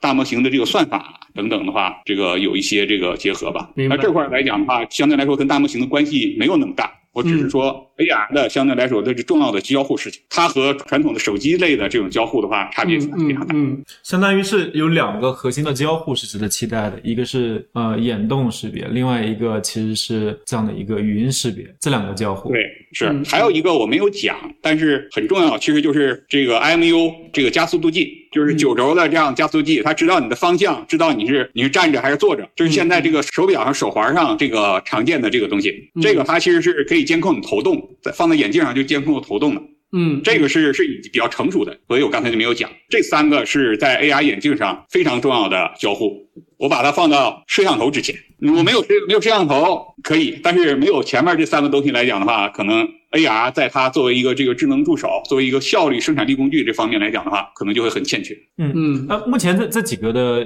成熟度是怎么样的？刚刚您已经说了，最后这一个其实成熟度已经非常成熟了。然后语音是不是这一波就可以完全成熟？然后呃，语音这波基本就就很成熟了。对。那我相信这个这波大模型的 AI 的这个进展的话，也会让原来的 ASR 的算法的话再会有一个飞跃。原来 ASR 算法的话已经到一个百分之九十七左右的这样的一个准确率嘛，现在来讲的话，它这个可能会有一个再进一步的一个这个提升，或者是和大模型做结合。眼动的话，其实是现在基于机电。眨眼啊，还有是就是眼电这里眼电的这个控制的话，它是可以低功耗的来判断这个眨眼眼睛看上下左右这个方向上的这个事情，就是也具备着一定的这样的低功耗，然后呃小 footprint 的这种搭载的可能性。那那这两块其实是现有的硬件其实都已经在做了，还是说下一步还需要再加强这一块？硬件是怎么去承接这一块的？技术变化，呃，硬件上这一块的话，刚才说这三个的话，其实我说都是短期之内的话就已经可以搭载和可以实现的一个状态了。就就硬件实现这些也不会有特别大的问题，在考虑到体验体验的一个。是的，是的。然后只不过这里面一个差别就是，像原来 Slime 试图解决那些问题，嗯，现在 AR 眼镜形态还搭载不了。它其实主要就知道 context，知道环境，嗯，这个东西的话，可以如果你。持续的有前面的一些信息，然后再的话，你用其他的传感和信息试图去补足它，或者是其他的方法去做，这可能是是弄。但是如果非要把 Slime 放上去，这个 AR 的这个呃形态啊，这硬件的成熟的话，会晚晚几年嘛？嗯嗯，明白。我说的眼镜形态啊，嗯嗯嗯，理解。我我记得那个 Hololens 大概是七百克吧，七百多克，是的，续航时间大概三个多小时，还用了 MEMS 的显示，我记得激光的那个。嗯，对。我刚才说的那种形态，已经可以做到四十克，然后的全天使用的一个状态。嗯，因为它可以用前端不需要很强的芯片，你用 MCU 对吧？嗯，然后呢，它的这个通讯的话，大量的用这个低功耗蓝牙和手机去通讯。手机那边，因为你随身带着手机嘛，就现在它不可能代替手机，它是跟手机的一个辅助。手机上来讲的话，它可以去做这个存储，然后计算啊等等的相关的这个事情。眼镜就是本身它就是作为一个输入输出。这些数据的采集，对吧？随身数据的采集，然后以及这个显示这样的一个一个这个状况，理解。哎，那孙老师来补充一下，这个交互上面大模型会带来哪些本质的变化？实际上，我感觉我们我一直在说 VR 交互的问题。嗯嗯。呃，就是刚才那个朱老师说那个眼动这一块，实际上我们也也有。就是以前很久很久以前，呃，这家公司应该也在北京有一家很有名的做眼罩的公司。然后我 VR 之前做眼动啊，都用摄像头。然后那个呃，周老师说那个就是机电的东西啊，要贴传感器对吧？或筋电膜，然后去采集机电。我们用摄像头，然后看眼白就能知道，就能知道那个眼在哪看。就这实际上是一个很古老的眼动，是个很古老的东西。我们做所有做那个做交互的朋友都知道，有专门的那个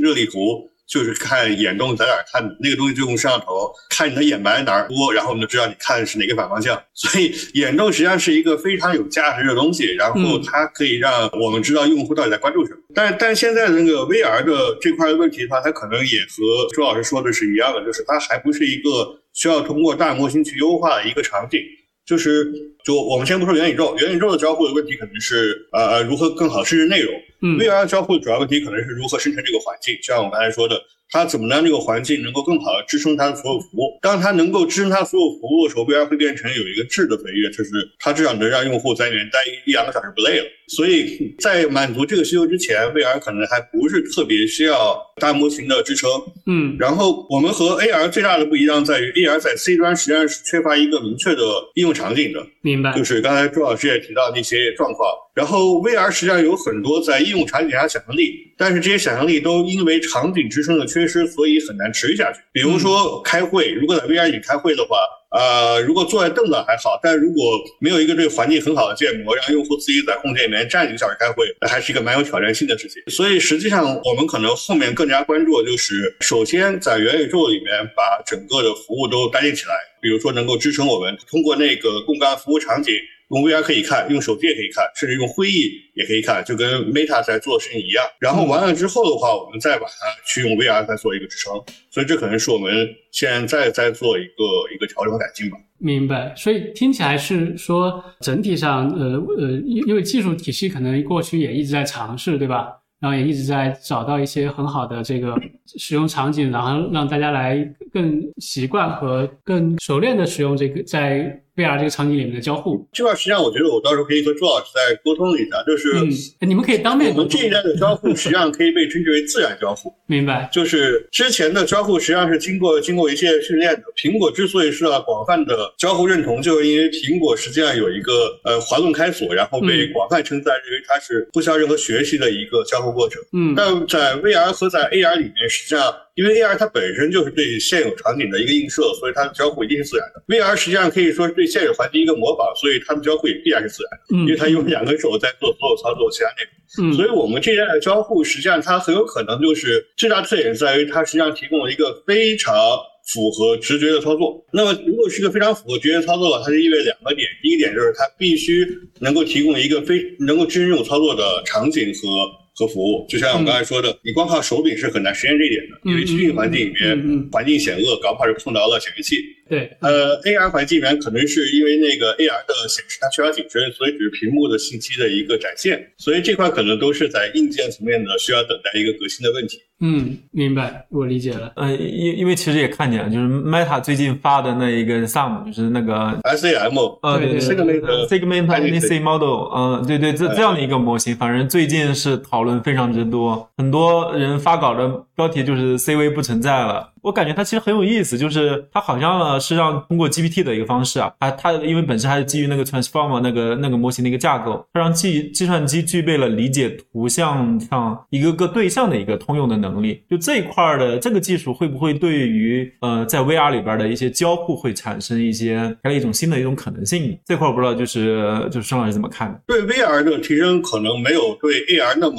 刺激。啊，因为刺激，因为我们对，就是它实际上这样子的事情，就是那个东西实际上叫实力分割。就是它能把一张图里面的所有实例分割出来，然后分割出来再做识别，这是一个很很强的东西。我们看到的时候，呃，我和我之前同事都很忐忑，心情呃，也不是说忐忑吧，就心情很很难很难溢于言表。然后这东西实际上完了之后，它最大的乐趣就在于它有一个摄像头，在你看到所有物品那一刹那，它能把你屋子里面所有饰品都分别识别出来。那么实际上它会有很多就是 AR 可落地的使用场景想象力，比如说我们刚才开会前说要找钥匙，如果把钥匙放在每某个位置。我记不得，然后 AR 扫一圈，然后我说我钥匙在哪里，然后 AR 呃给我一个指示，告诉我眼睛在这里。或者说，当我看到某个药品的时候，我自己不分辨它哪个药品，然后当我想吃药的时候，或到点儿，他告诉我 OK，我的药在哪个柜子上面，然后它能识别出来，并且告知我到吃用时间。实际上，我觉得这件事情对 AR 的整个提升的想象力是非常巨大的，它让很多生活应用场景变为现实了。我们之前实际上考虑的许多 AR 场景，是我和朱老师之间也沟通，我们之前也做过一些 AR 的项目，就我们之前实际上考虑更多的知识层。面的一些应用，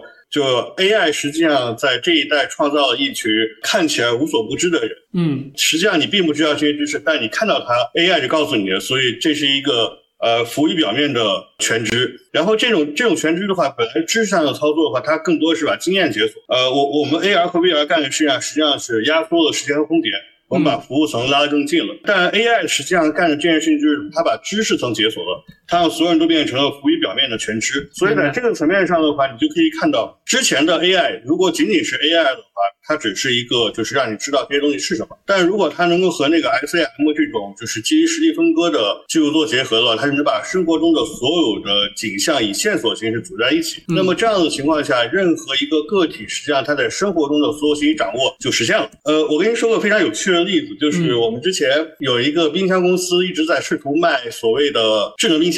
嗯，就是你必须去输入一个菜的保存时间，你才能知道这个菜什么时候过期。对，这是一个非常奇怪的需求，因为任何正常人都不会这么做，然后也不会有人在做饭的时候去厨房前面看菜谱。但是实际上，如果基于 AI 的这个实力分割能力的话，你把菜放在那一刹那，它能知道这是什么菜，然后它就可以形成一个对一切线索的追踪和回溯。嗯，那么这时候的话，任何人实际上就形成了对自己生活能力的一个全面掌握。这实际上就变成了从知识型的全知变成了对整个生活的全能。嗯，所以这是一个非常有趣味性的线索。嗯嗯，看朱老师对于这个技术，因为已经已经 Q 到了，对于 AR 的改变感觉还挺大的，就是你你会怎么去看？我跟孙老师的这个看法不太一样啊，就是因为我觉得这个技术来讲的话，它其实是虽然我们觉得很惊艳。对吧？嗯，这是跟原来的 CV 相比，跟原来的这个专用 AI，然后基于标注训练的那个那样的那个专用 AI 相比，就或者窄 AI 相比的这个事情来说的话，是很惊艳的。嗯，但是呢，这个里面的话，大模型本身，像现在我们觉得这个，哎，大模型从三点五开始到四，它在这个文字语言的理解上来讲的话，很厉害了。对吧？嗯，但是视觉，那下一步大模型它应该真的，呃，它更进一步的，它希望能做什么？我们希望它能够看图，能够看视频，嗯，对吧？嗯，然后那就成了 mouse 了嘛，就像那个 mouse 一样，他看见东西，哎，我就就知道这个事情，那就是全知全能了，那是非常非常可怕的一个非常厉害的一个一个这样的这个 AGI 嘛，对吧？嗯，但是这个中间其实还蛮难的，因为人脑，我们看人脑。人脑人的百分之二十五的能量是被大脑消耗，大脑消耗的里面的话，百分之八十的这个脑细胞是用来处理视觉信息。这个信息的这个处理起来的话，是非常的高效。从你出生开始，小数据就慢慢的就就训练起来。嗯，然后呢，这个是不停的，你只要睁着眼睛，不停的大脑，你下意识的大脑都在这个处理这个视觉这个信息。这个其实是是我们用非常大的算力。人算力主要是用来放在这方面，对，真正在语言方面，虽然它高级，当然它在里面占的这个，它学的时间长，对吧？但是这个部分它真正耗算力啊，然后它的这个复杂性上来说的话，其实是可能对于 AI 来说，用 AI 的办法来做的话，相对来说还是简单一点。所以 GPT 它从从这个语言这个模型这里这里这个入手还是还是非常强大的一个事情的。那说回来，为什么我说觉得那个 SAM 对 AR 不是很有用呢？主要看场景。嗯，因为场景里面的话，就是我们人的视觉它的信号的话，大脑处理太高效。比如说 AR 眼镜上原来放个摄像头干嘛？是来识别这个东西是什么吗？嗯，用它来找东西吗？其实它都不是一个很高效的一个一个这个做法，对吧？这个其实是是这个人脑的，是是更高效。AR 呢是在你现实生活的环境里面，对吧？嗯，然后你要做一些基本上是一些这 production 的任务，这个你要做什么这个什么事情？那这个情况来说的话，就是它其实是集中在某些信息上面的这个处理。嗯，所以这个 segment anything 这个事情，它是把 CV 的这个分类这个问题，这个其实做到做到很强。但是本身在现在的 AR 轻量的，然后在日常生活里面的这个场景下边，它其实作用不是特别大。嗯，这是这是我的这样的一个一个这个看法，主要就是呃看它具体的场景以及具体的，因为其实是是什么 AR 实际上是比较方便你 AI 和人他的这个能力的结合，嗯，对吧？是一个取长补短的一个事情。所以来讲的话，那 AI 肯定会比人不知疲倦，然后比人这个记得牢，然后比人博学。现在现在这个这个大模型比人博学，这个东西的话，其实是是这个是毫无疑问的。但是在视觉啊这相关的这个事情来讲，它展现了一个能力，展现了一个 AI 的可能性。但是本身在具体的呃落地的这个 AR 的这个应用场景里面的话，它可能还需要一个更进一步，达到一个比较接近一个人的这个一个水平，那可能会才能起到相应的作用。明白。然后我觉得还是一个挺有意思的视角，就是同样的技术体系和服务体系，但是在不同的呃场景和产品体系下，它功能和促进作用其实完全是是不太一样的。对，哎，刚才我们其实大部分是聊了这个不同的硬件它们的交互这个逻辑嘛，或者说它整个整交互的状态来看，就如果说有没有这种可能性啊？就是假如我们把，因为今天大家都在讨论大模型会是个系统嘛，对吧？那如果我们把它就完全当系统，硬件纯粹是当做一个输入和输出的载体，我不知道这个孙老师和朱老师有没有思考过这个，比如把硬件存当输入和输出载体，不承担任何计算能力这个这个这么个过程的可能性，我不知道有有有没有做过这样的思考，或者有没有也帮我们这个畅想一下，或者假设一下，就未来硬件真的只成了一个传导设备，然后呢，它不做任何运算，然后系统都交到云端或者交给大模型，它会有什么样的变化？就这个，我我有有没有一些什么可以分享一下？其实是呃，因为我做 AR 嘛，所以其实我还是比较的倾向这个思路的啊。明白。这里面来讲的话，一个核心的事情就是还是刚才的问题，AI 到底在哪方面做得好？嗯，如果它做得好的话，然后它是需要在一个什么样的环境下去运行？那这里面的话，它做得好，我们就必须用它，我们肯定就迁就它。那哪些东西是它你需要提供给它来帮助它来来这个来来工作的？就是这个数据的这些东西。所以来讲的话，这个硬件上来说，它主要的事情就是输入输出，像像这个，那那这上面它要有一定算力，嗯，这个算力其实就是用来更好的在前端这里去收集数据，嗯，和对数据做一些这个预处理，比如说语音的一些降噪，嗯之类的这些东西。对，比如说说你这个传感器的这个相应的这个信息的话，你把它做一些这个基本的这样的这个处理，那这个里面其实是。你这样的话，你把你的数据数据标签儿更好的来这个提炼出来，然后等于把你前面的你的经历、你现在做的事情数字化，这些信息数字化，然后更好的去传给大模型。嗯，所以它这个这样的话就可以比较比较的集中的来担负这样的一个功能。那另外的来讲的话，就是还有一个功能，它必须要有的就是通讯。明白。假设大模型。呃，一段时间里面它还是在云端，那么你这个数据和它之间的这个通讯的这个事情，这也是一个必不可少的东西。总之来讲，就是成了。那这个思路就是说，围绕着这个大模型来设计相应的前端的这个工具上面的这个传感，然后设计这个终端上边它所搭载的这个算力和算法的这个事情。嗯，明白。哎，徐老师跟我们分享一下，假如如果能实现这一点的话，那实际上云游戏就实现了。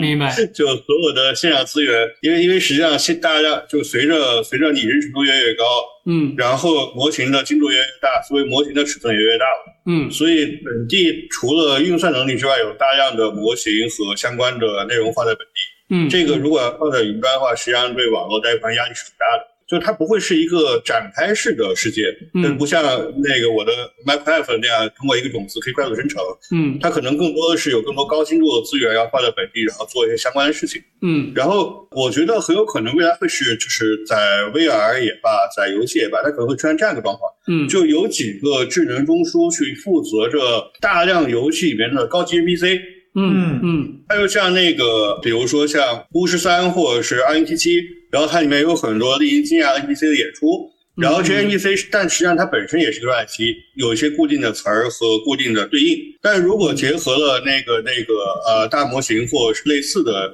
处理技术的话，它很有可能会变成几个专业的特定的演出演出的一个一个群。那么这个群就承担着大量游戏里面的一些高级 NPC 的呃支持服务，明白？然后去进行一些对应。然后 OK，很多的比如说我们创造的。元宇宙场景，那么它可能只是一个场景和功能。比如说，我们承载的是一个会议室或者是一个演中心，嗯，然后那些做支撑的 NPC 可能是直接从大模型里面调过来的，明白？它可能就是啊，来负责这一段时间的支持和组织工作，然后当那个停转的时候，它可能就回去了。然后其他的低级 NPC 可能是受控于一个高级 NPC 的控制和管理，所以这样子的话，它很有可能就变成了。比如说，我们要玩一个龙与地下城，然后我提供一个龙与地下城的场景，然后它里面有很多小怪，但是负责组织和安排的是呃，比如说阿里云的一个高级的一个一个一个 NPC，他负责组织所有工作，然后这个 NPC 同时可能还管着五六个地下城，嗯，然后这样子的话，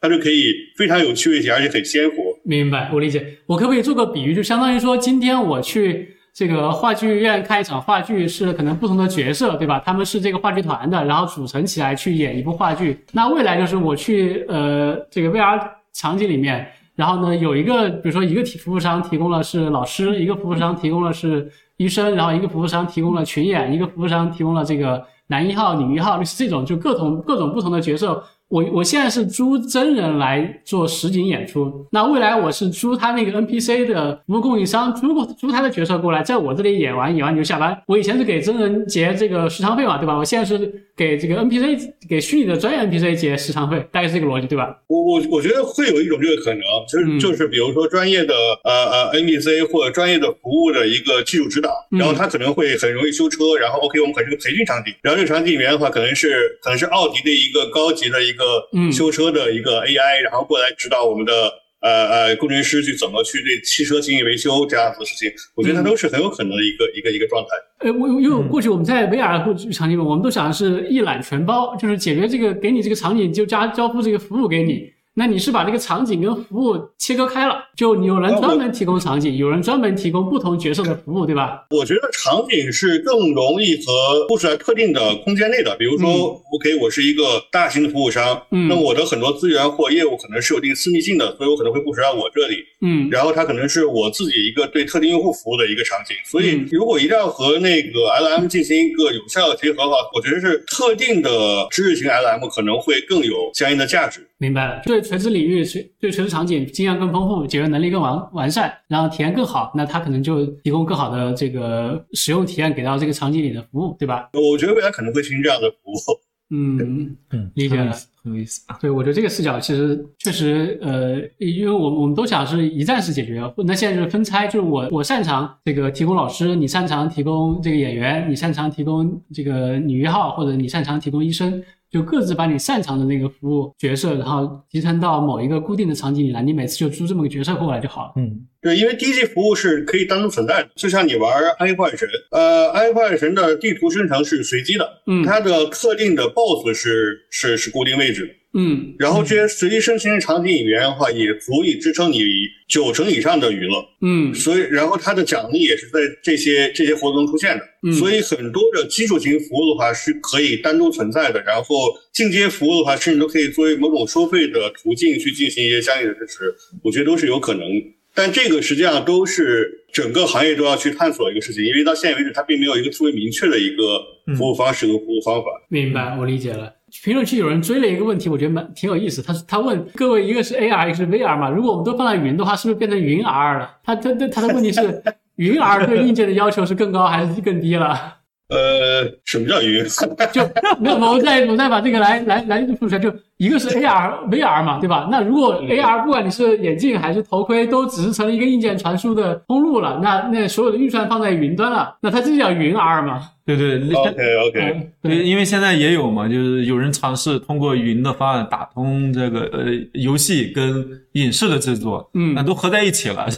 我实际上觉得就是呃，VST 会成为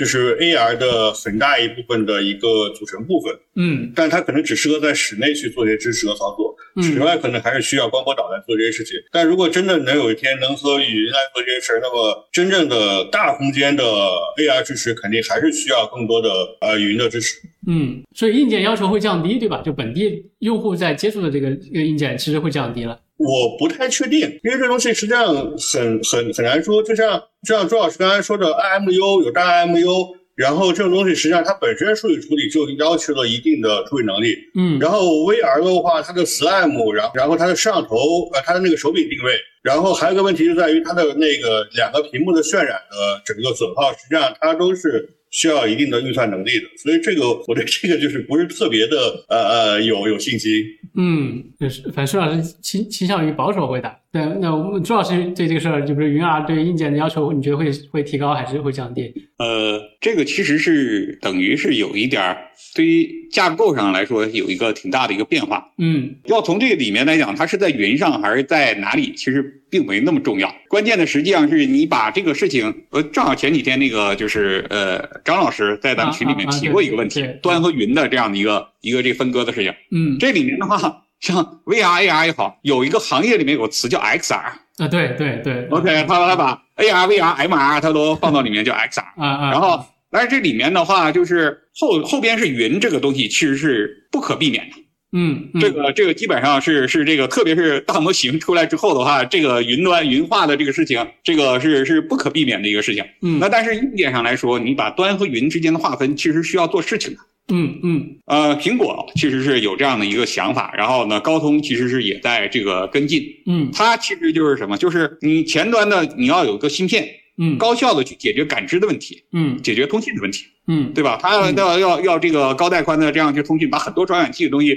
做一些预处理，然后把这些传感器数据，呃，包括视觉摄像头的东西的话，能能够传到云那边去，嗯对吧？嗯然后呢，在云那边的话，做大的这个 AI 渲染等等的这个事情，然后又能够这个低延迟的再传回来，所以这个事情是要在架构上是要变化的，它嗯不是像原来的这个呃 VR 的这种一体机，它基于手机芯片就改改就成这个样子了，对吧？嗯嗯，然后想做这种真的这种云 R 也好，XR 也好，它其实是要在芯片，在这个整个这个硬件架构，在这个功能划分上面来说的话，做非常的这个专门化的这个事情。嗯，这其实是应该是一个不可阻挡的一个趋势。它等于是前端的东西的话，你功能会做划分了，对吧？嗯，你可能前面可能不需要那么强的这个一个 NPU，呃，不是那个 GPU，对吧？嗯嗯，但是你可能需要一个一个专用的一个芯片，然后去处理这些这个类似 NPU 啊这样的一些任务，然后来做这个事情。那就前面的负载其实会一部分放到云上会减少，但是本身的硬件，你要单说端上这个硬件，它的能够实现的事情和达到体验其实是提升了的。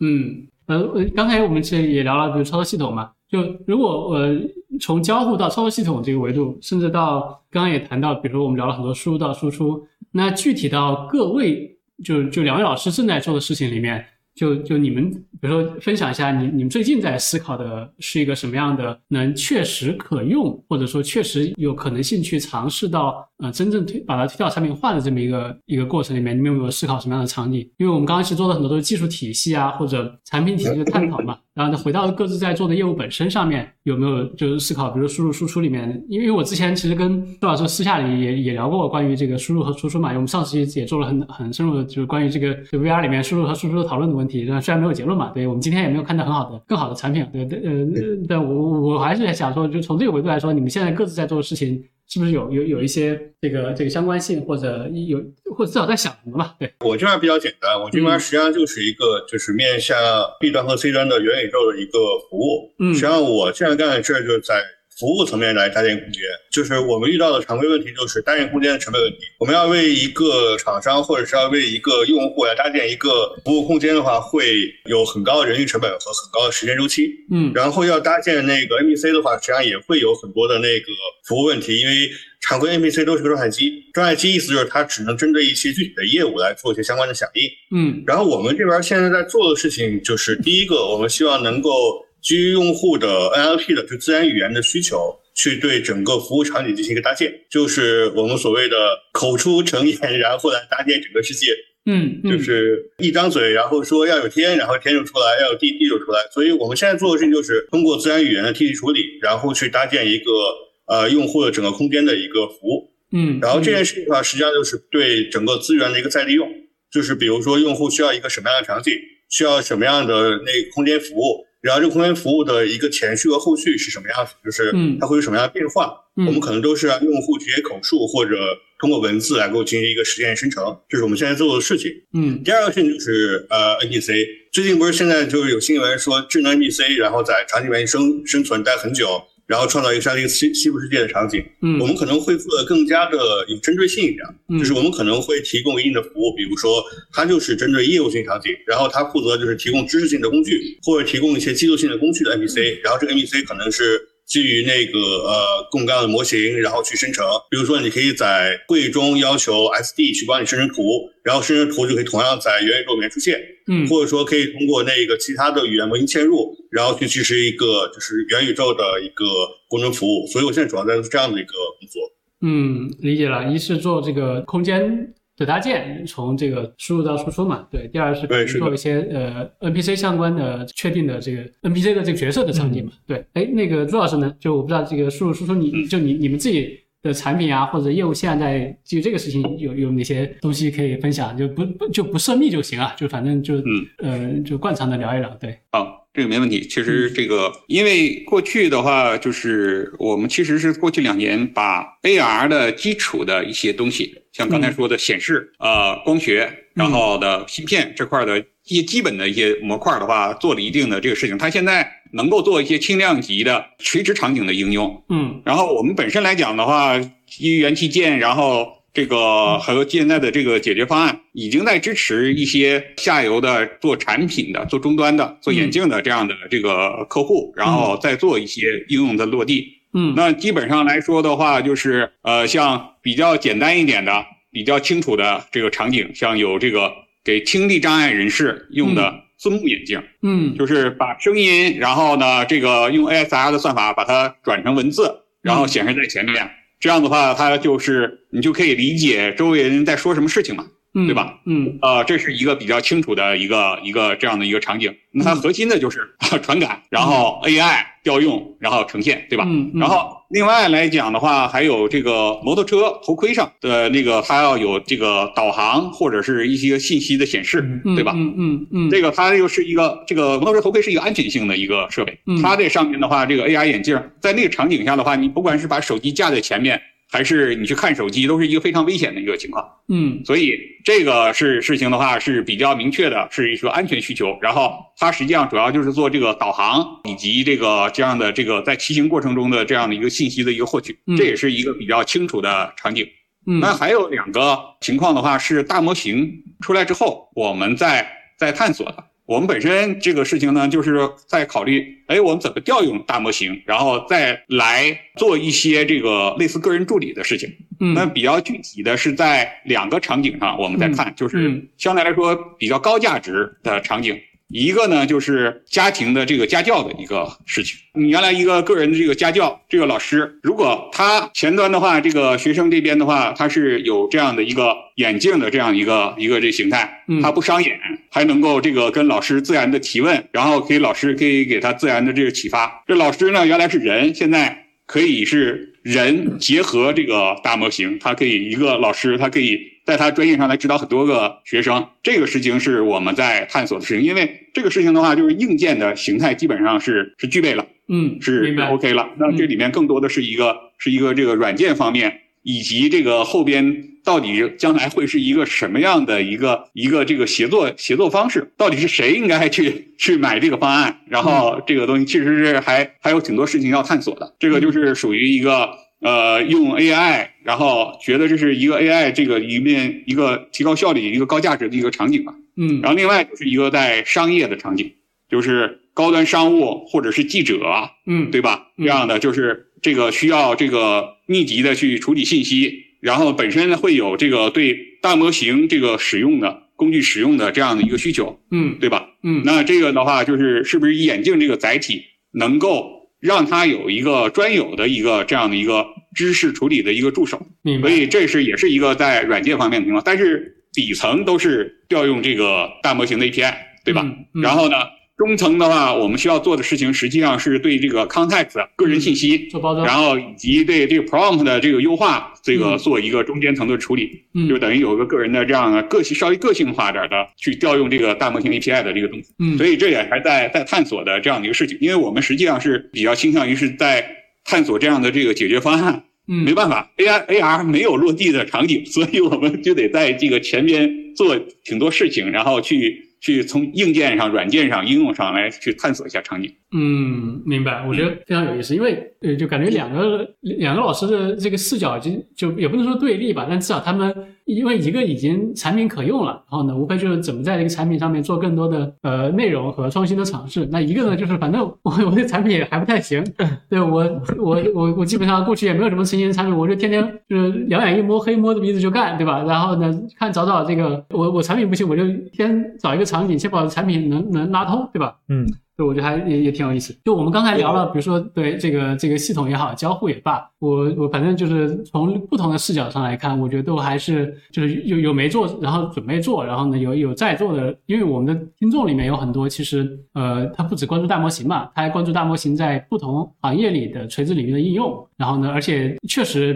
比如说因为 VR 这个事情过去，大家不管是远远做说有多火，那但很多在垂直场景的应用，大家其实是没有就可能在娱乐之外没有找到更多呃有意义的。呃，或者说可以去去铺开的场景，所以从两位老师的视角里面看，也还是给到了大家一些很多这个启发和和思考。对，我我我们说回来，就是还有一些，就是我们其实刚才也有聊到的这个问题，就是呃，刚才其实我们在问的时候，交互层面，就舒老师讲了他们 NPC 和虚拟场景的搭建，然后但这是这是您二位在做的事情啊，就如果你们有没有观察到，呃，大模型带来了之后，它给您行业里面您看到别人或者说您的同行们他们在做哪些比较有意思的尝试，就它会给您的行业带来哪些呃突破和机会？我们不点公司名啊，就我们也也不说它做的好还是不好。我们就是分享我们看到他们在做什么，然后呢，我们可以一起讨论他们他们怎么思考的，然后呢，他们给我们什么样的启发，然后泛泛的就就去让大家有个认知就好了。因为这个其实我们行业外的人是很难摸到，就比如二位我们聊到了，就就大概知道您二位在想啥，但是您看到的您的同行们或者你们这就比如 AR 和 VR 行业里面这个可能他们这不同视角里面看到一些机会又完全不太一样，对，所以不知道这个孙老师有没有什么来来率先分享一下？对，呃，我们这个行业是实际上这个阶段实际上是做原画的工作，嗯，就是让他去画更多的原画。嗯，然后实际上，因为那个从原画到模型还是一个比较漫长的工作，然后到模型之后到模型可用，就包括骨骼绑定，然后做一些相关的骨骼动画，然后做一些分割，还都是一个还不完善的事情。但实际上，我觉得按照现在的进度，很有可能到年底或者明年年中的时候，这些美术资源的一个工作，可能很大一部分就是由这些呃 AI 能够实现的。然后在影视行业实际上也差不多，影视行业有大量的。制片也在通过呃 AI 去做，就是包括 AI 的呃呃原画，AI 的一些分镜，然后做一些简单的动画，然后甚至用那个呃 Wonder Day 之类东西，就是去做一些简单的视频。但是实际上对行业来说，最有想象力的空间，可能就是呃我们刚才提到那个永续化游戏，就是呃一个游戏的整体内容，在我看起来可能会变成什么呢？就是你往里面喂一部小说或喂一部文艺作品，它有可能会。帮你生产出来一整套的一个呃娱乐化的内容，然后娱乐化内容可能就是有一个比较高的完善度，所以这可能是最有对行业最有想象力的一个一一个一个刺激的点。就现阶段主要还是在美术层面，然后下个阶段的话可能就是 NPC，就是刚才我我刚刚提到那些 NPC 的一些实用化。这个事情实际上有 AI 那年大家在搞这个事情，包括包括一些就是我我们游戏里面的那些专业机商也叫 AI。那可能并不是真正意义上的就是深度学习的算法，它就是一些状态状态的调整。之后的话，AI 的下一步之后可能就是这种自动化生成，所以它可能会按照这三步来走，这是整个行业现在都在干的事情。嗯，理解了，明白。像那些什么 D S 哎 D L S S 这类的使用 A I 进行深度加速啊，这种这种就是更靠近了行业的一些腰底部，然后它就是整个产业支撑支撑，就是包括 A I 来加强的什么渲染呀这样子那些，然后整个行业反正感觉游戏行业会很快完全建立在 A I 基础之上，但这个可能就是今年到明年的一个主要的点。嗯。理解就是今年到明年，可能游戏行业应该会通过 AI 这个，比如说加持吧，然后让它实现一个相对较快的进化或者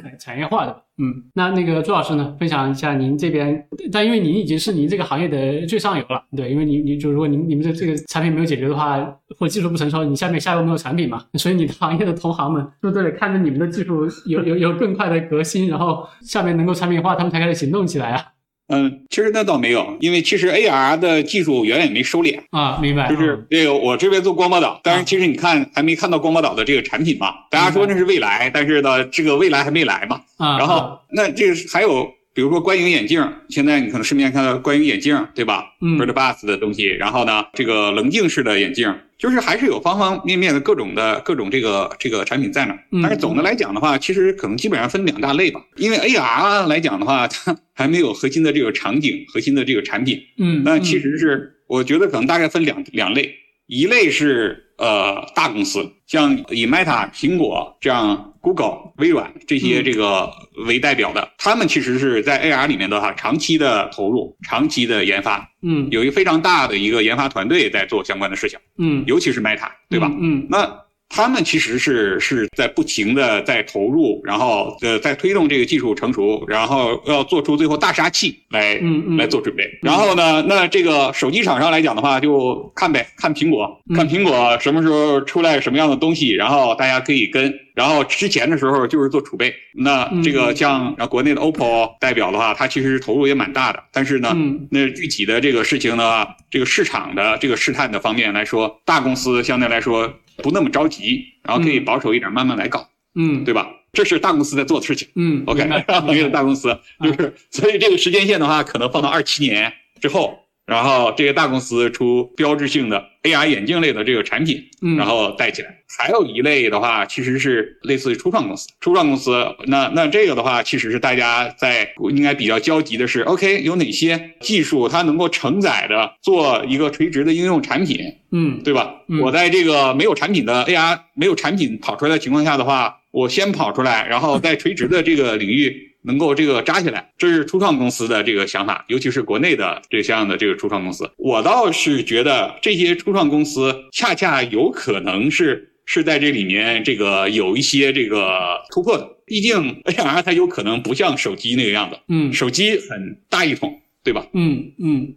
然后不管操作系统还是硬件都很大一统，但嗯是这个 AR 它可能它像眼镜这种形态本身就很多 SKU，嗯然后多种样式，然后呢不同的场景的话，你戴不同的眼镜，这有可能是是这么一个情况，所以初创公司还是有可能跑出来的。嗯初创公司是在不停的探索，嗯那包括刚才我说的这个，那基于这个演示光波导和 Micro LED 这个技术这个方案的话。那已经有好几个这个在尝试着落地，然后去去把它这个产品化的这样这样的一个事情。总之来讲，大家还是在硬件的这个维度上来看，是做一个长期的一个大杀器的一个东西，还是近期的话，这个有一个东西的话能够扎下去了，然后就可以开始来尝试做一些小的一些垂直的一些一些硬件。那在这里面的话，但是不管这两个哪个里面，它应该都是会和这个呃 AI 相关的这个事情的话，应用在应用层的话，会和 AI 这边起到相关联的作用。嗯，明白。哦，我这里刚刚就是有一个问题，就是想最后问一下吧，就是就是 关于苹果的这样的一个待发布的一个设备。对，但但我现在有有稍微有有丢丢悲观啊，我悲观的点在于说，呃，刚好这一波的技术的大的进程是大模型，但苹果的设备好像没有时间把这样的一波的大模型的一些成果给纳入到它的一个设备，然后是不是它的产品就没有那么值得期待了？对，我不知道就是两位是怎么去看苹果待发布的这个产品的，包或括者能不能先大胆的预测一下它是个什么东西？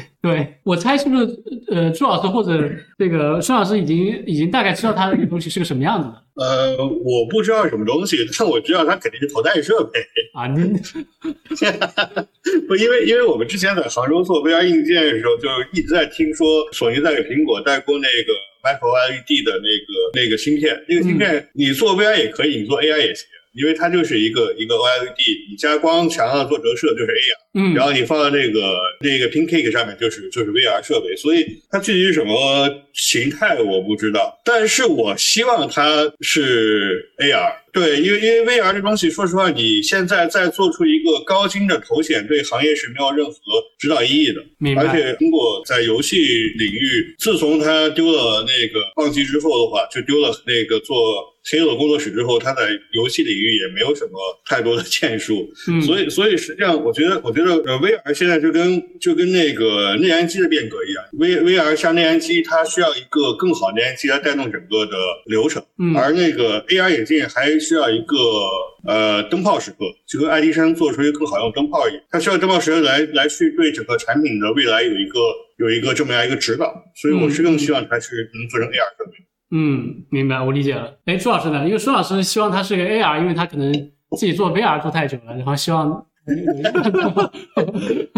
对，朱老师给我们一些这个，从您的视角上，你会猜苹果的产品会是什么状态这个苹果的保密工作现在做的越来越不好，啊？基本上 基本上来讲，很多很多信息来讲的话，这个已经已经这个透露出来，呼之欲出的一个情况。啊啊，那基本上来讲的话，它是个 VR，但是它是 VR VST，就是它是用靠摄像头那种那个 Video See Through 的这个方式，然后能够起到一定的这样的 MR、AR 的这样一个作用。嗯所以现在来讲的话，大家都是从好好几年前就说要出来了，原来都说 AR，一口咬定 AR，对吧？嗯，然后现在呢，都是 AR 斜斜杠 VR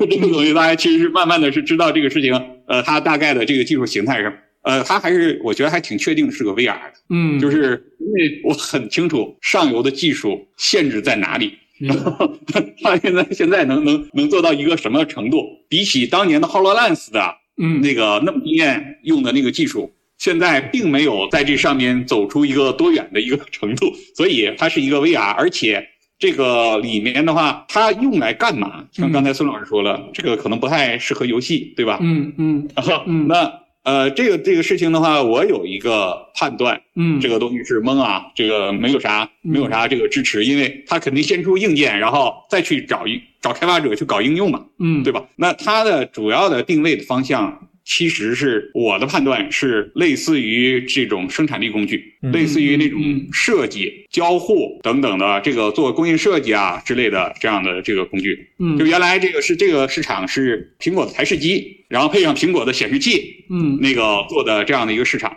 然后现在来讲的话，它其实是可以等于用 VR、用 VIT 这种方式来做。它等于可以有一个空间的一个无限大屏，嗯，然后直接的徒手的这样的一个 3D 交互，这个的话其实是一个比较强大的设计设计类的一个这个生产力工具，这个其实是是可能比较它适合的，比较适合苹果调性的这个确定性的一个这个第一个一个应用吧。那当然，苹果出来之后的话，肯定会让大家去在上面去开发各种各样的应用，包括游戏啊，包括。等等，这是为什么行业里面大家普遍翘首以盼苹果，就是因为不管是 VR 还是 AR，苹果出了这个东西，它对这个行业的这个健康发展都会有一个非常重要的一个作用。嗯嗯，明白。朱老师讲的太身临其境了，我我都不确定你是不是看了他们的报告，或者看了他们的 这个内部研发文档什么的。对这个，那朱老师来这个评估一下，这个朱老师的预测是个什么状态？很有可能是对的，因为因为实际上我们都看过类似的一些发发布的东西，但我怎么说呢？就是我还是希望它是一个。AR 会更好一点。做 AR 的人说确定是个 VR，然后做 VR 的人说我希望它是个 AR。我只是希望，我只是希望，因为因为看到的整个的所有渲染图里面，它都是个 VST，但如果它是个 AR 的 VST，也也也挺好。嗯，明白。就开放场合就就点到为止，对，不不能太展开了，因为两个确实都是行业上下游的这个非常资深的人士，对，所以呃，我觉得他们已经，我我们也只能这个就就差不多到这个程度就就可以了，呃，就蛮有收获的。因为今天我们捋一捋两位老师说的东西啊，一个是呃硬件体系的整个迭代周期，然后发展周期，然后呢整个产品呃周期和路径，呃，接下来就是整个交互到系统，然后到呃输入和输出。然后再到他们这个行业今天在看什么，所以我想，如果您能把整个整场我们内容听完的同学，就至少知道，如果我不管我是开发者还是从业者，我在呃 VR AR 这个领域里面，就我有哪些空间和机会是我可以试着去摸一摸看一看。因为我最近其实遇到一个，就经常遇到人后来跟我问我说，哎，吴江这个，我我最近看大模型了，然后我自己是干这个的，然后呢，但呃我能不能加大模型？对对，我我怎么进去？然后或者说我我从哪儿能把这个事情做一些就是机会的挖掘吧。所以今天我们请了。孙老师和这个呃朱老师两位，其实是他们能从自己的视角里面把这个事情，我觉得是相当彻底了。嗯，对，因为很清楚，非常的清晰。对，我不知道两位老师还有哪些是可以稍微简单总结和补充一下的。我这边没有啊，是已经会，就你已经把那看完那个那个他们内部内部文档，现在该说都说完了是吗？迷之微笑，我觉得这个很神秘。我这边也差不多，和和和朱老师聊的非常开心 啊，聊了很多。对，因为我我实际上算是比较偏那个 B 端和 C 端应用层，嗯，然后那个朱老师偏整个产业上游的，所以这两块也弥补了我很多知识点上的问题。嗯，对，好，明白。聊的挺细的，嗯，理解了。那我我今天确实也收获非常多。那我们差不多今天就对对，非常感谢两位老师给我们带来很精彩和很全面的分享。就确实就是我我刚才朱老师跟我讲这个苹果产品的时候，我我真的是。画面感有很强的画面，是你是不是看完他们研发文档然后再跟我们说的？对，然后我们就等那个答案揭晓的那一天吧。好，那那我们差不多今天就差不多了，两个多小时了。对，跟两位老师对，谢谢谢谢谢谢。那我们今天就差不多啊，就先到这儿吧。好，好，好，谢谢大家。谢谢主持人，谢谢大家，谢谢。好，辛苦两位老师，嗯，拜拜。